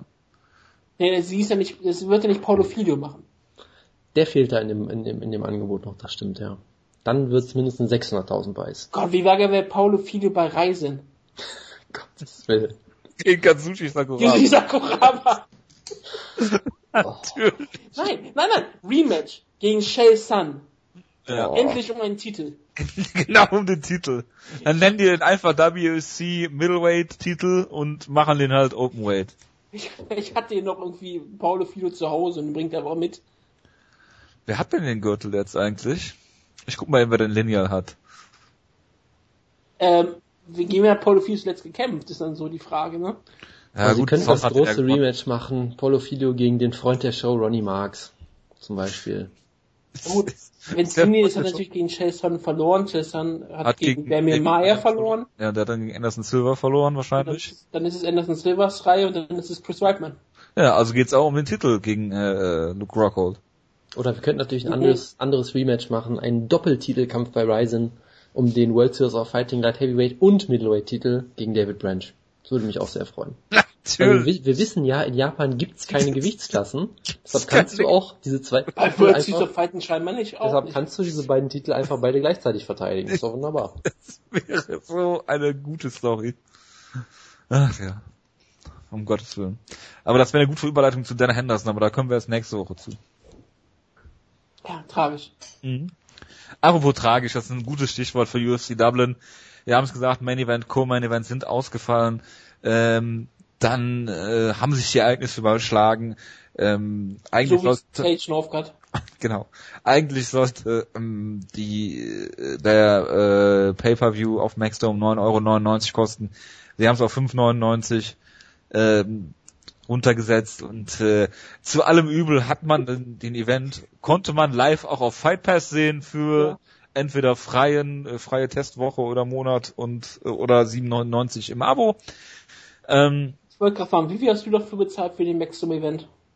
ich habe dafür 7,99 in meinem Fight Pass Abo bezahlt. Richtig. Ähm, abgesehen davon ähm, habe ich auch auf Maxdome geguckt, weil mir hat diese Show relativ, also ich habe mich auch direkt gespoilt, äh, gespoilert, äh, beabsichtigt, weil ich wissen wollte, was ich dann gucken sollte und was nicht.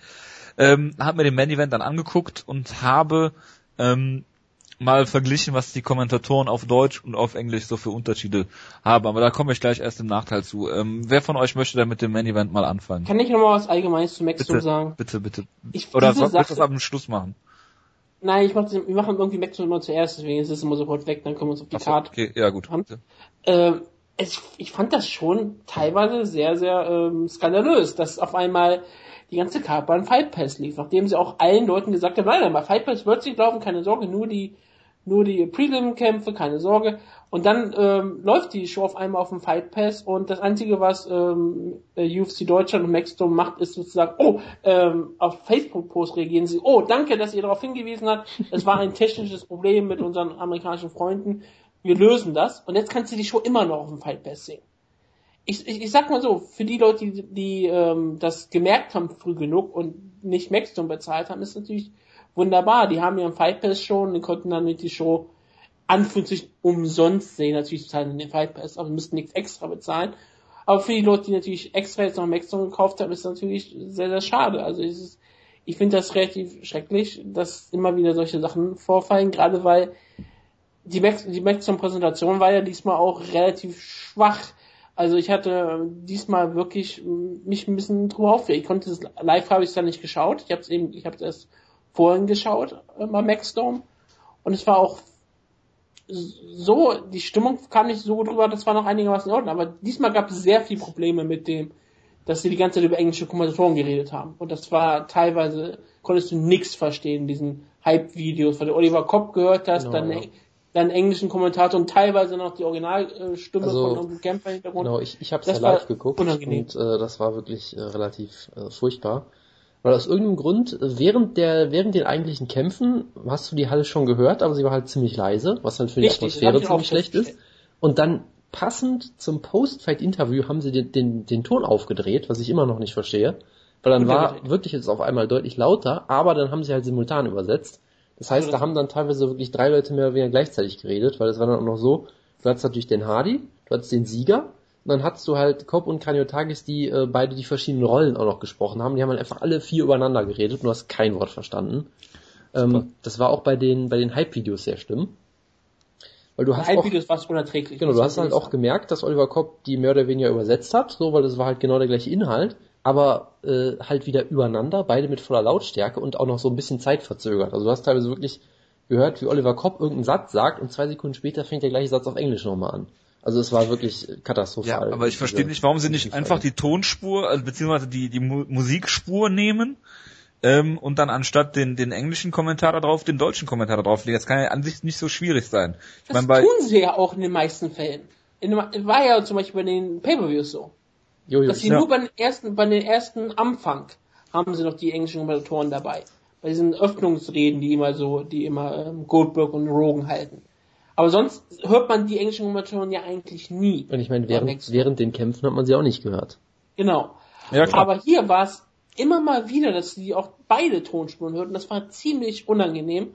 Und ich muss noch mal eine Sache sagen, die mich richtig angekotzt hat eben gerade noch. Und das meine ich auch wieder mal. Das, das tut mir wirklich leid. Eigentlich alles, was Maxim bisher macht, wenn die Kommentatoren sind, sind wunderbar. Die Qualität des Streams ist super. Und ich habe nie Aussatz gehabt. Der HD ist alles klasse. Also was, was du bezahlst, bekommst du auch eine gute Leistung. Ohne jeden Zweifel daran. Wirklich, muss ich ganz klar sagen, finde ich wirklich gut. Was ich aber wieder falsch finde, ist, Maxdome wirbt schon wieder, dass die deutsche und englische Tonspur haben. Und ich wollte halt gucken und ich kann nicht auf Deutsch und Englisch wechseln. Ich kann nur Deutsch gucken. Obwohl es speziell sogar steht, Deutsch, Englisch. Und gestern, als es live, wenn es live lief, steht da nur Deutsch, weil sie halt nur den deutschen live ja gut, das ist ja bekannt. aber danach wollen sie ja immer die Tonspur, auch die englische Originaltonspur haben. Und damit bewerben sie es dann auch. Und normalerweise, wenn dann Englisch steht, kannst du umschalten. Ich wollte vorhin gucken, es steht schon Englisch da, ich konnte nicht umschalten. Und das ist für mich immer wieder so eine Sache, wo ich sage, solche Fehler, die sollten eigentlich nicht passieren. Nicht, nicht jetzt nach der dritten und vierten Show langsam. Also das finde ich dann irgendwann, irgendwann sollte man diese Probleme auch ausgemerzt haben. Könnte man ja mal nachfragen auf Twitter. Ich finde das Aber schade. wenn- Wie wenn gesagt, weil das, was du bekommst, ist ziemlich gut. Und ich, wie ich Jonas gleich auch ansprechen wollte, die Kommentatorleistung war absolut klasse. Also da habe ich keine Probleme mit. Gerade den Herrn, äh, wie, wie heißt er nochmal? Äh, Karani? Kariotakis. oder? Kariotakis! Achso, verstehe, ja. Ähm, wie auch immer du den gerne aussprichst, der, der hat mir sehr gut gefallen, Kariotakis. muss ich sagen. Ja, Das hast du immer, immer sehr schön erklärt eigentlich.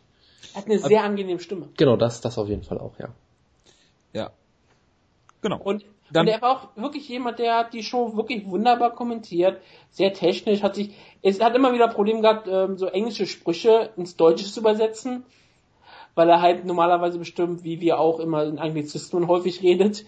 Und die wollte er dann unbedingt auf Deutsch sagen. Und manchmal hat er ja auch so ein paar Probleme, manche ähm, Submissions zu erkennen. Das ist manchmal relativ schwierig. Er hat sich am meisten immer nur darauf geeinigt, es ist ein Würgegriff. genau. Was ja nicht falsch ist.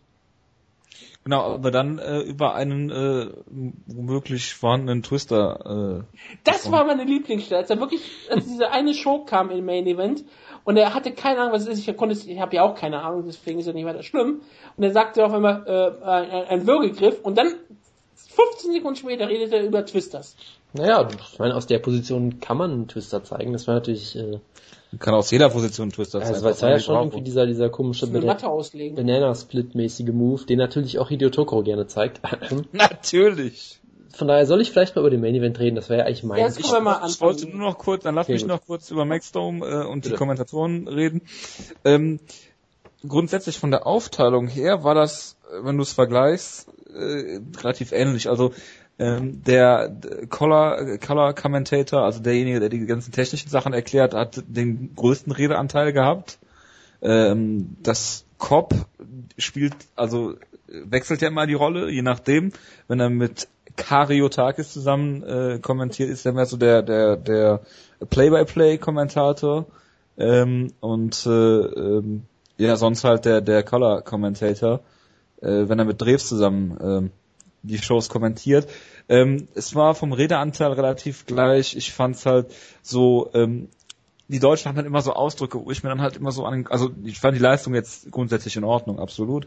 Aber wenn ich dann so, so ich, ich schreibe mir dann hier so Sachen auf wie nass geschwitzt und glitschig, ähm, Das klingt wie ein großartiger Porno. klingt halt sehr, sehr äh, lustig fürs, fürs äh, geneigte Ohr.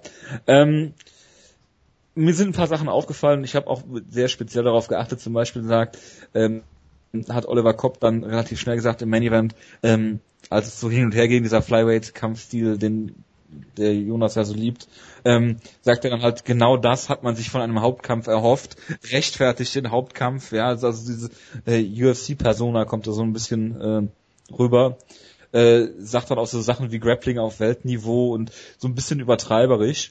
Ähm, ich Big Daddy äh, Kariotakis, Entschuldigung, fast hätte ich es falsch ausgesprochen, ähm, erklärt auch schön äh, dieses Ground and Pound und wie schwierig das ist, Ground and Pound genau anzusetzen.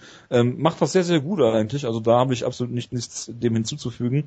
Ähm, manchmal reden sie zwar ein bisschen aneinander vorbei, aber ich meine, woher soll die Chemie kommen zwischen beiden? Ne? Und Und, zweite äh, Show.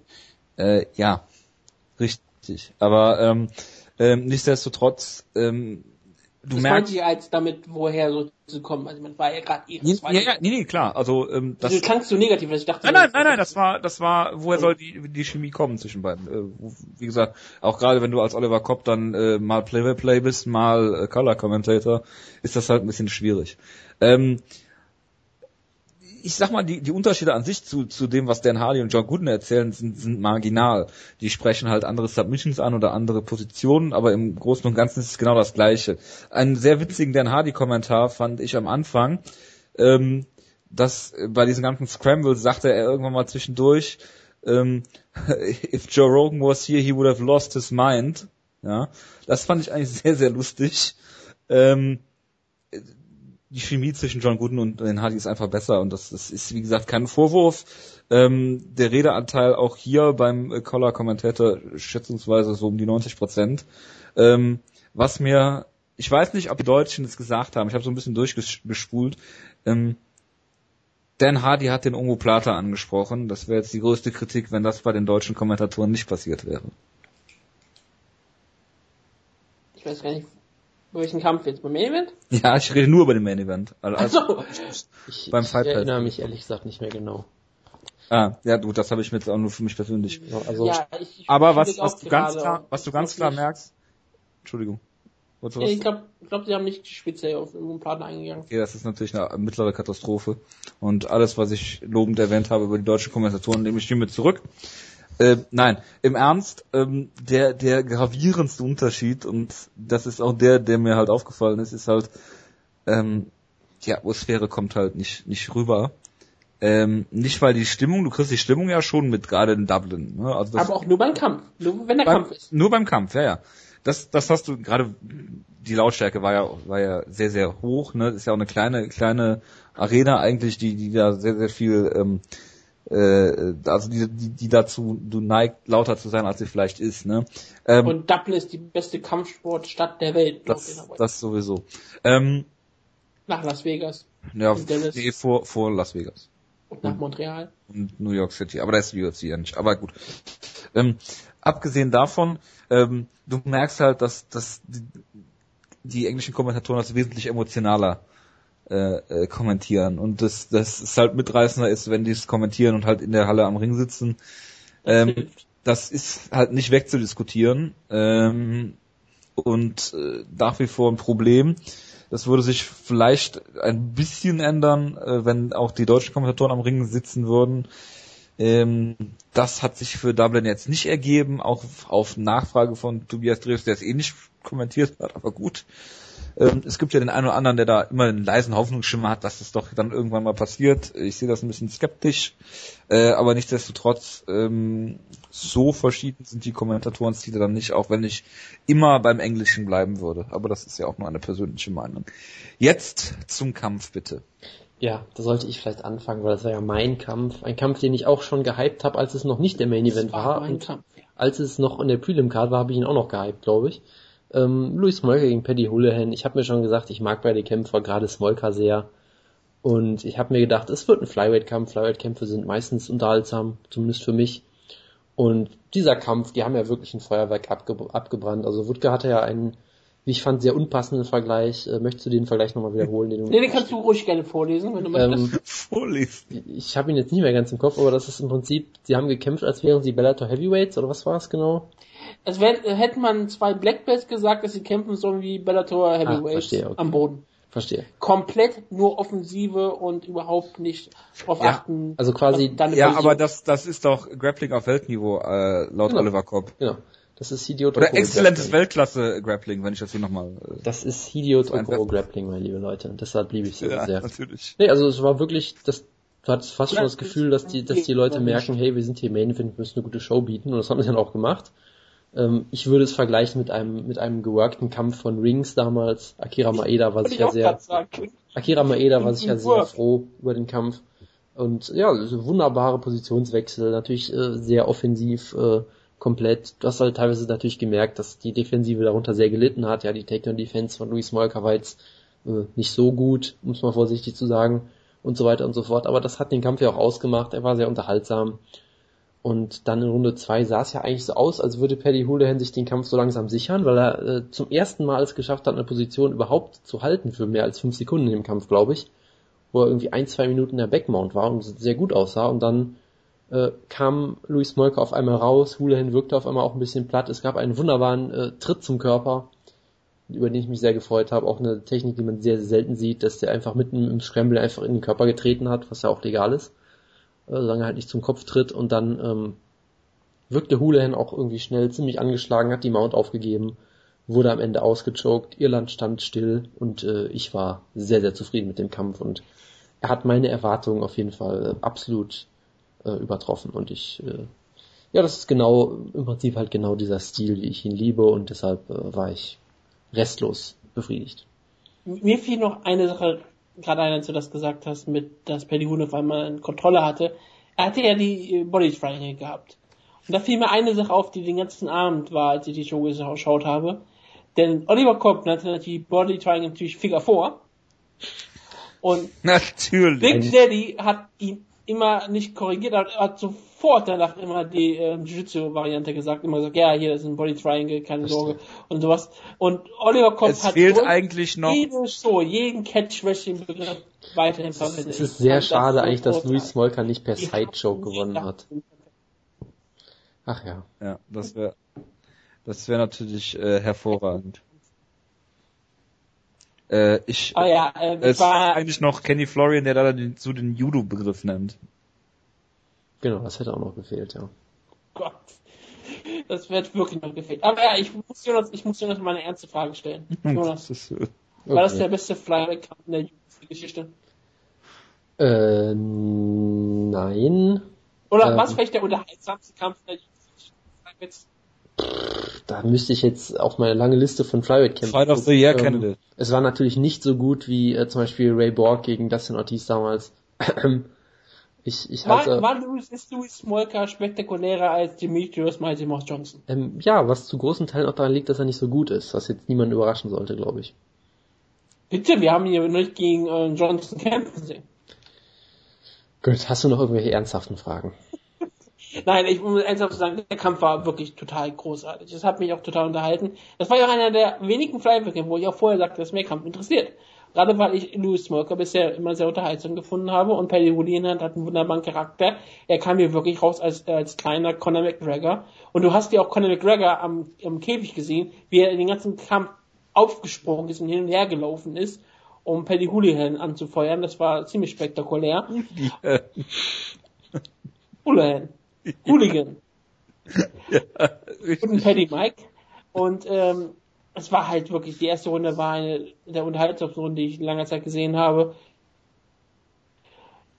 Unfassbar unterhaltsames Grappling und dann fühlte der Kampf stehen weiter Louis Smolka schlug ihn Ellbogen in die Fresse und das war auch wunderbar anzusehen. Wunderbares Striking von Smolka und ja, die zweite Runde war dann auch sehr stark und das finde ich wunderbar gemacht. Also Louis Smolka, ein, ein verkappter Lieblingskampf. Auf jeden Fall ein absoluter Lieblings-Flyweight-Kämpfer nach Zach Mikowski. Also da gibt's ähm, keine zwei Meinungen. Louis Smolka ist ähm, der Savior der Flyweight Division. Da fehlen mir auch die Worte. Ist es ein Fight of the Year Candidate, Jonas? Nein. Dafür war er zu kurz, würde ich sagen. War keine Fünf-Runden-Kampf. Ja. Genau. Das, Das ist ja das einzige Kriterium, was ich sowieso habe. Das hast du gut erkannt. genau. Gut. Ich sehe schon kommen, das nächste Jahr Team Schlagkraft muss mindestens in einem Fünf-Runden-Kampf gestanden haben. Was dann Titelkämpfe weglässt und zu einem heillosen Durcheinander führt. Aber Das ist ein guter Vorschlag, sollte ich mir aufschreiben. Okay, dann, ich, ich, ich sehe schon, Ich seh du schon, fängst Bigfoot jetzt schon, Silver. du, du fängst jetzt schon an, Recherche zu betreiben. er kann nie früh genug damit Gut. anfangen. Möchte irgendwer was zu Norman Nein. Park sagen? Gut. Ich auch nicht. Ich habe den Kampf auch nicht gesehen. Ich auch nicht. Ich habe nur gehört auf Twitter, wie die Kommentatoren über Reza Medadi geredet haben, die englischen Kommentatoren, Wie denn?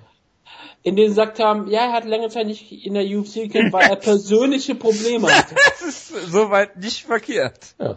Das ist in dem Sinne wirklich nicht verkehrt. Aber ja, der Kampf wurde ja dadurch gehabt, dass Norman Pike sich eine ähm, Handtasche rausgeholt hat, eine pinke Handtasche, und die äh, damit Reza Medadi abgeworfen hat.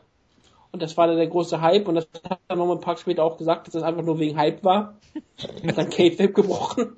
Ja, wie Komplett. ein, wie ein guter MMA-Kämpfer das auch tun soll. Ja, ich, Natürlich. du musst als MMA-Kämpfer auch wirklich Gehirnschäden haben, weil du, du, was, wie kannst du denn wirklich noch während der Show Kayfabe brechen? Das, das geht Hier nicht. distanziere ich mich auch von der Aussage. Was, dass sie nicht Kayfabe brechen sollen, du bist ein Idiot. Nein, nicht, dass das mit den. Gehirnschäden. Also, ich verstehe das nicht, warum du damit von, Das- davon distanzieren musst. Also, Das ganz macht, es ist okay. Ja, aber ja, ähm, ich fand das nur sehr unterhaltsam. Der Kampf war scheinbar nicht sehr unterhaltsam. Kann mir jemand das mit der Handtasche kurz erklären? Wurde Das nicht sollte- Reza Madadi bezichtigt, irgendwelche Juwelen und Handtaschen geklaut zu haben oder irgendwie sowas? Ach, Handtaschen auch, okay. Ja. Und da er sich als UFC-Kämpfer keine Juwelen leisten kann, hat er mit Handtaschen geworfen. Das Ja, genau, soweit eine so- Handtasche kann ja Juwelen enthalten, hast du nicht reingeguckt, was da drin war. Genau. Nee, habe ich nicht reingeguckt, ist richtig. Apropos nicht leisten können, um eine ganz flotte Überleitung zu machen. Nicolas Dalby äh, gegen Darren Till. Was ich hier nur erwähnenswert Kanio finde, Tag ist nebenbei Dänisch spricht. okay, was ich hierbei erwähnen wollte, die Kommentatoren haben sehr ausführlich darüber geredet, dass der gute Nicolas Dalby, den sie als sehr großes Talent gehypt haben, ähm, hier am Samstagnacht, äh, Samstagsnachts einen Kampf hat und Montagmorgens um 8 Uhr im Büro sitzen muss, weil er im IT-Support arbeitet. Und sie haben das sich da wirklich genüsslich drüber ausgelassen, so als wäre das so eine total lustige Anekdote, so nach dem Motto, ja, was hast du denn am Wochenende gemacht? Ja, ich war im Kino und du, ja, ich war in Irland, hab einen Käfigkampf und so, ha, Sie fanden es irgendwie sehr lustig und ich denke mir so, okay, ist das jetzt wirklich so ein gutes Zeichen, dass Nicolas Dalby offensichtlich nicht genug Geld verdient, dass er in so einem Job arbeiten muss? Aber okay. Für einen Kampf, für den du 5,99 bezahlen musstest für eine Card, also für auf der größten Kampfsportliga der Welt kämpfen Leute, die sich davon nicht leben können. Genau, also ich fand das irgendwie sehr, sehr ähm, unglücklich, sagen wir mal. Ähm, der Kampf Ich selber. der, Ja, ich sorry. noch darüber, dass Nicolas Dalby sein Nickname geändert hat. Er hieß früher mal Pimp Daddy oder sowas in der Art. Hat sie gesagt, das passt nicht mehr, er nennt sich Das halt heißt der der Big Daddy. Nennt sich jetzt der Sharpshooter, was ich dann sofort dachte, oh Gott, sind die denen alle so große Bret Hart Fans? Ich meine, Martin Campbell ist der Hitman, Nicolas Dalby ist der Sharpshooter, das ist schrecklich. Der nächste wird der Blackheart sein. Das wird sein, ja. Zum Kampf selber, ähm, er war ganz unterhaltsam, wie ich fand. Darren Till sah anfangs eigentlich deutlich besser aus, hat sich dann aber scheinbar an der Schulter oder sowas verletzt. Ähm, dadurch ist er in der dritten Runde halt komplett eingebrochen und wurde da ziemlich verprügelt und am Ende gab es ein äh, Majority Draw. Ich weiß nicht ganz, wie er zustande gekommen ist. Es gab wohl zwei Punktrichter, die in der dritten Runde eine 10-8 gegeben haben für Dalby, schätze ich mal. 28, 28 waren die zwei Punktrichter. Genau, ähm, weiß ich nicht, ob man das jetzt so geben muss. Man könnte auch fast schon, wie die Ja, aber Kommentatoren... du bist doch 10-8 Advokat. Ja, aber wie die Kommentatoren, äh, ich glaube, ich glaub, Oliver Kopf hat damit angefangen, dass er auch angemerkt hat, du kannst auch fast schon die erste Runde 10-8 geben, weil Nicolas Dalby äh, komplett chancenlos war und am Ende noch fast ausgenockt wurde. Also weiß ich nicht. Ja, aber es geht doch nicht mehr um Schaden. ich fand's, Das ich ist doch fand's, völlig irrelevant, haben wir ich doch gelernt. äh, ein bisschen, mh, weiß ich nicht, ob ich da so zustimmen würde, aber der Kampf war halt ganz, ganz ordentlich. Am Ende gab's halt eine schöne Promo von beiden. War er für dich, Entschuldigung, dass ich unterbreche, Fight of the Night oder war das der Main Event? Äh, der Main Event. Okay. Aber der Kampf war auch nicht verkehrt. Ähm, nur mal, ich bin gerade bei MMA Decision mal gelandet. Ich habe mir das mal kurz angeschaut. Decision, ja, Entschuldigung, ich habe mich ein bisschen versprochen. Nee, ich hab nur gerade. Ähm, da hat ähm, Dave Meltzer 29, 28 Till, Dallas Winston hat 28, 27 Till und der ganze Rest hat 28, 28. Jetzt hast du deine Vögel dann noch aufgeweckt. Ja, das passiert manchmal in der Nacht. Die sind gerade richtig aus der Haut gefahren, als du die Scorecards von Dave Meltzer äh, vorgelesen hast. Die sind große Dave Meltzer-Fans. Wer man- ist das, wer ist das nicht? Ich, ich vermute, ich, ich bezichtige einfach mal, dass Wutke sehr oft mit seinen Vögeln über Dave Meltzer redet und die deshalb darauf trainiert sind, dann aufzuwachen. Genau. Konditioniert auf Dave Meltzer. Ja, das, wer sollte das nicht tun? Äh, weiß ich nicht. Neil Theory zum Beispiel. Two-Tap. Der äh, John De Los Reyes äh, besiegt hat. In auch einem schönen Flyweight-Kampf, Fragezeichen Jonas. Äh, ich habe den Kampf verpasst, weil ich Maxstorm nicht ans Laufen gekriegt habe in der Zeit. Das ist ärgerlich. Weil das aus irgendwelchen DRM... Hättest du doch über Fehlern- Fight Pass gucken können. Nein, auf irgendwelchen, das wusste ich damals glaube ich nicht, aus irgendwelchen DRM... Aus irgendwelchen DRM-Fehlern äh, geht das einfach nicht auf meinem Rechner, deshalb musste ich äh, meinen Fernseher rauskramen und die App erstmal wieder updaten und all sowas. Ja, das war ein, ein, ein großartiges Erlebnis. Ein sehr, sehr schönes äh, Ding, ja. Äh, wie dem auch sei, ja, Neil Theory hat John De Los Reyes besiegt. Äh, De Los Reyes vom, wie sagt man, äh, Tattoo her, äh, potenzieller Page Van Zandt, äh, Lebensgefährte. Ähm, ja, hat einen schönen Kampf geführt gegen Neil Theory. Am Ende hat er einen Takedown gemacht, wie wir es immer kritisieren, Double Leg ähm, mit dem Kopf unter dem äh, unter der äh, unter, unter der Achsel von Neil Theory äh, hat praktisch äh, den Guillotine gepult und äh, dann den Kampf äh, gewonnen. Also Neil Theory. Pitstop eingelegt. Ja, genau. Äh, und äh, ja, schöner Kampf. Die Halle stand natürlich Kopf, Conor McGregor auch und äh, alles ist gut. Gab es eigentlich einen Conor McGregor Entrance? Kann ich nicht beurteilen. Ich glaube, es gab einen. Also bestimmt vor der ähm, Event gerade. Es wurde nämlich angekündigt für die irischen Fans, dass er einen nice. Entrance bekommen soll. Und scheinbar hat er einen auch bekommen. Ich dachte auch bei den Prelims, die ich nicht gesehen habe, nebenbei, tut mir leid, Ich schon. gab's gab's ja auch eine Conor McGregor ähm, Camp. Ist das so? Ja, darauf wurde mehrfach eingegangen auf dem amerikanischen Twitter. Okay. Also auf jeden Fall scheinbar bei Fight Pass sollte es bei nahezu jedem Kampf, wo ihre kämpfte, wurde mehrfach Conor McGregor scheinbar eingeblendet. Das war auch auf der Maincard so. Ja. Also das hat sich jetzt nicht unterschieden. Doch, ich habe nur den Main Event richtig verfolgt. Da ist, ist mir nicht aufgefallen. Da gab es die glaube ich auch nicht. Da habe ich nur Conor McGregor außerhalb des Käfigs gesehen, weil er halt bei Houlihan sowieso nur auf den Füßen stand. Ja, das ist richtig. Also äh, wenn du hinter wenn du hinter Conor McGregor richtig viel Kohle bezahlt hast für einen Platz, dann hast du echt die Arschkarte. Aber ich glaube, schräg hinter ihm saß Gunnar Nelson. Ich glaube nicht, dass der was gesagt hat. Ich glaube, er darf nichts sagen. genau, vertraglich. Schweige, Schweigeverpflichtung, Schweigeklausel bei SBG. Gut. Jonas, äh, hast du die Prelims gesehen? Äh, nein. Also bin ich eins der, der Teile der Prelims gesehen habe. Ähm, scheinbar, ja. Also ich, ich hatte Also. hab die Lust gehabt, muss ich ganz ehrlich sagen. Ich habe mir die Heil, ich habe mir ein paar Highlights angeschaut. Also was ich sagen kann, ist, dass Stevie Ray gewonnen hat in einem Kampf, den ich gesehen habe. Ähm, Michael den Kampf. bitte was? Gegen Michael der Kampf. Ja. Dann hat Ailing Daly gewonnen gegen Erika Almeida. Mit der größten Nation, die ich je gesehen habe, in denen sie ähm, in der Guard stand und mit Ellbogen und Fäusten gegen das Knie von Erika Almeida geschlagen hat. Was mich total geil machte. Ich kann das eigentlich nicht anders bezeichnen. Das war Sie ist meine neue irgendwie, Traumfrau geworden. Das war ich, hoffe, irgendwie- wir sind, ich hoffe, wir sind kompatibel.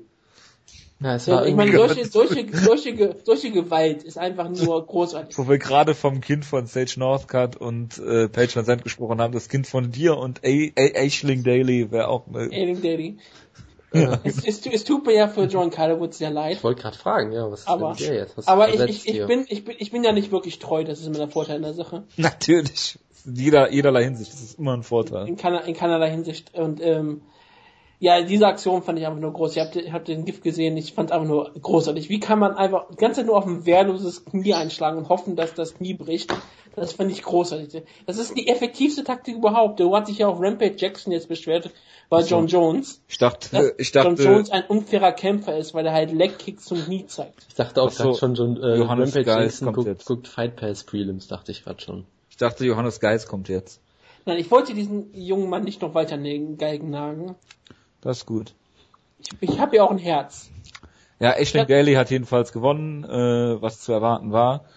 Ähm, die Halle und vor allen Dingen Conor McGregor standen Kopf und äh, ja, viel mehr gibt's dazu nicht zu sagen, außer dass sie frontal in ihre Gegnerin reingerannt ist in jeder Runde. Und äh, Dan Hardy hat dazu gesagt, äh, das, was ich auch sehr witzig fand, if you can say one thing about Aisling Daly, that she doesn't like space between her and her opponent. So, seid ihr noch da? Ja, ja, Ja. das wollten wir so stehen lassen. Hervorragend. Ja, ja, ich habe nur gerade sehr, sehr interessante Dinge hier im Chat gelesen. Ähm, Christoph Jotko hat Scott Askham besiegt und äh, ich wusste es vorher, hat mir natürlich angeguckt. Nur in äh, nur die erste Runde teilweise und es war Kreuzzug ist gescheitert. es war Schlimmer als der vierte. Der kriegen wir Istanbul wieder. Ja, gut. Äh, auch hiervon distanziere ich mich natürlich. Ähm, Tom Breeze hat gegen Kahal Pendred gekämpft. Und das ist natürlich sehr, sehr tragisch und Kahal Pendred hat, glaube ich, mit dem ersten Jab sich die Nase gebrochen. Ähm, ich glaube sich selbst auch, weil ich glaube nicht, dass Tom Breeze da viel dazu getan hat. Ähm, Kahal Pendred hat, glaube ich, zwei Schläge im ganzen Kampf gelandet und ist dann in so einer ganz komischen Conor McGregor-esken Art, würde ich fast sagen, ausgenockt worden von Tom Breeze. Sah zumindest so ein bisschen so aus wie diese, diese typische Conor McGregor-Finish am Käfig äh, mit äh, der äh, Recht, in der Rechtsauslage mit mehreren linken geraden Cross-Haken, wie auch immer, ähm, zu Boden gestreckt und äh, es war sehr blutig und äh, ja, Pendred wurden seine Grenzen aufgezeigt. Wir haben leider, glaube ich, alle falsch gelegen im Serientäter. Nein, Jonas hat richtig gelegen. Ah, Jonas, Jonas ist auch eine Pfeife. Er glaubt halt nicht an Pendred und das ist schon ziemlich skandalös. Zu Recht. Zu Recht. Und ja, Tom Breeze hat hier gewonnen. Tom Breeze ist äh, TriStar-Kämpfer. Ähm, Tom Breeze wurde damals auch ins GSP, ich glaube, zu TriStar geholt, äh, hat Dan Hardy gesagt, in Vorbereitung auf den GSP gegen Condit-Kampf ist da geblieben. Er wird sehr, sehr hoch gejubelt von den Kommentatoren und von TriStar selbst. Äh, bleibt abzuwarten. Roy McDonald, glaube ich, hat gesagt, er ist schon Top 10 Welterweight. Sieht ja in ihm schon. Ähm, da muss man natürlich mal vorsichtig sein mit solchen Prognosen. Aber er hat auf jeden Fall hier Kahel Pendred seine Grenzen aufgezeigt, hat den gefinisht. Das hat noch keiner so einer äh, UFC-Gegner geschafft, auch nicht Doomsday Howard, der auch einen durchaus einen kräftigen Schlag besitzt. Äh, nichtsdestotrotz, ja, Tom Breeze hier mit seiner Coming-Out-Party in Irland in Iren besiegt. Darf natürlich nicht sein. Genauso wie Louis Smolka werden jetzt eigentlich gefeuert aus der UFC. Das ist nicht mal Wenn ich den Wood Woodcliff richtig verstehe. Nee, das ist der- relativ wichtig für Serientäter gewesen, dass, wir, dass jetzt viele Leute falsch gelegen haben. Denn ich sag mal so, ähm, Diaz ist der Einzige, der die jetzt noch ein bisschen gefährlich werden kann. Ich glaube, wenn bis ähm, zu der Ronda Rousey Show keiner ähm, positiven Rekord noch startet, dann hast du Dann habe ich schon so gut wie gewonnen, ja. Deswegen, also ähm, Diaz hat jetzt eine Dreikampf-Siegesserie hier. Ich hoffe, dass er in Urlaub fährt demnächst. Also ja, das ist sehr, sehr gefährlich. Aber der ist der Einzige, der Urlaub. wahrscheinlich noch groß gefährlich werden kann. Ja, vielleicht fährt er in Urlaub oder ähm, wird von der Kommission gesperrt hier bei Schlagkraft. Wir machen hier eine Kommissionssache und sagen, Herr Diaz, das, das, das sollte, darf es bei Serientieren nicht mehr mitmachen. Ja, wir haben ran, ran, random Tests gemacht und äh, der Testosteronwert kam uns ein bisschen hoch vor, das äh, geht so nicht. Hat gegen Pendrick getippt. Oder der, äh, man- oder der, der THC-Wert war relativ gering. Genau, Er deshalb war werden zu wir das gering, er jetzt, kann nicht äh, Nick Diaz sein, also Ja, genau. ist es hier genau. Falschaussagen. Und wir werden dieses Testergebnis dann in einer E-Mail an alle Hörerinnen und Hörer rausschicken und dann äh, mit Klagen drohen, falls das Ja, irgendwer an die An Öffentlichkeit alle Hörerinnen vor allem. Ja, absolut, vor allem an die. Gut.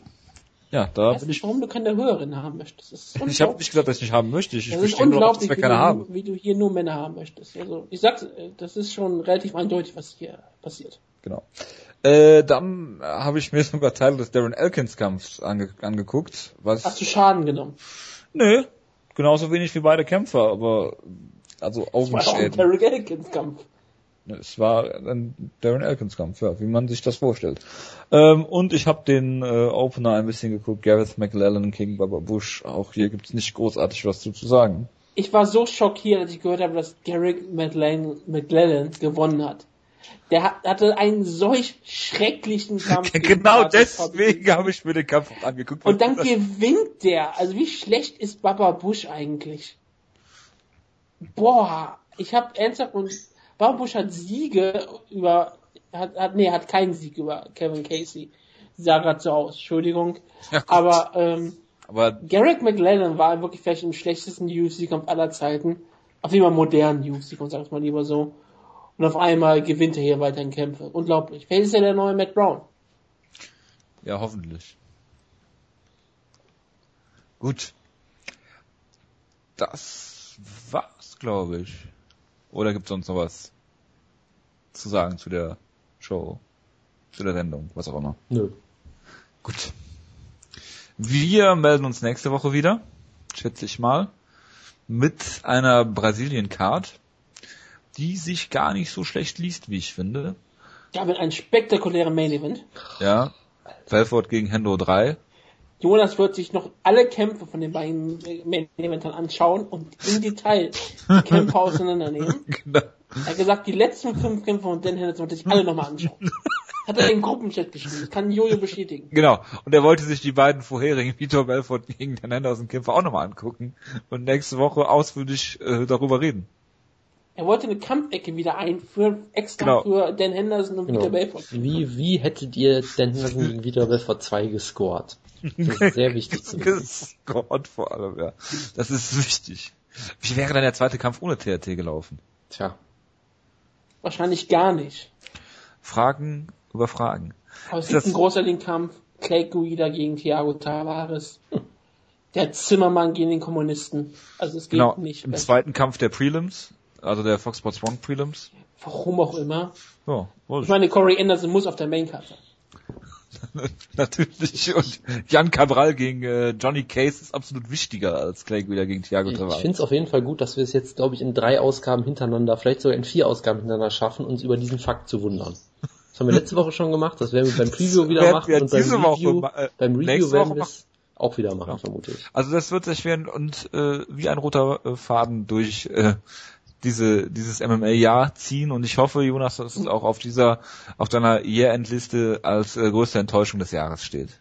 Und was mich eigentlich noch viel mehr freut, es wird noch, es gibt keinen Kampf, wo sonst Jonas jemals Fan von Team Schlag auf Gleisen Tibor sein wird, außer diesen Oh. Kampf gegen El Zurilo. Oh, er wird, ja. glaube ich, der größte Gleison Tibor Fan sein für 15 Minuten und wird sich Meinst du, das dauert 15 Minuten? Da lehnt sich aber sehr weit aus dem Fenster, das ist ein Gleison Tibau Kampf. Äh, es, wird, also, es wird ja natürlich länger als 15 Minuten, also 18 Minuten oder was auch immer es dann laufen wird, aber ja, ähm, für diese 18 Minuten wird Jonas wirklich großer Gleisen Tibor Fan sein. Das wird mich sehr freuen. Und er wird sich dafür danken, dass ich einen weiteren Sieg bei Team Schlagkraft beschert habe. Im Jahr 2013, vor zwei Jahren und gefühlten 20 Kämpfen hat äh, Gleison Tibau sein letztes, sein letztes Finish gehabt, hat John Scholich per Guillotine besiegt. Herrlich. Ich habe als Vorbereitung auf diesen Kampf sollte sich Jonas nochmal den Kampf zwischen Gleison Tibau und Francisco Trinaldo angucken. Vielen Dank für diese Hausaufgaben. Das ist nur eine Idee. Ja, wir haben dann noch äh, den Cowboy Alex Oliveira gegen Piotr Hallmann, Thomas Almeida gegen ähm, unseren Lieblingskämpfer Anthony Burchak, Clever Teixeira gegen Patrick Cummins und äh, viele weitere. Und wir haben noch ein anderes Preview, nämlich Bellator, Vengeance, Ja. Frere gegen Strauß, Brooks gegen Held, Lechle gegen Thompson. Ach, Da ist Jonas wichtig, dass du den ersten Kampf nochmal siehst zwischen den beiden, den du ja einmal schon live bei Schlagkraft gesehen hast. absolut, ja. Leider nur im Vorgespräch damals. Ich bin dafür, dass Jonas sich einfach nochmal meinen alten TNA-Fans-Artikel über Bobby Lashley durchliest, der, den man nicht mehr lesen kann. Das ist das Problem an der Sache. Das ist natürlich relativ tragisch. Aber gut, ich meine, also wir müssen uns jetzt verabschieden, weil sonst hat Jonas bis zur nächsten Ausgabe Zeit, alles nachzuholen. Deswegen äh, wünsche ich euch einen guten Start in die Woche. Macht's gut, bis dahin. Ciao, ciao. Ciao.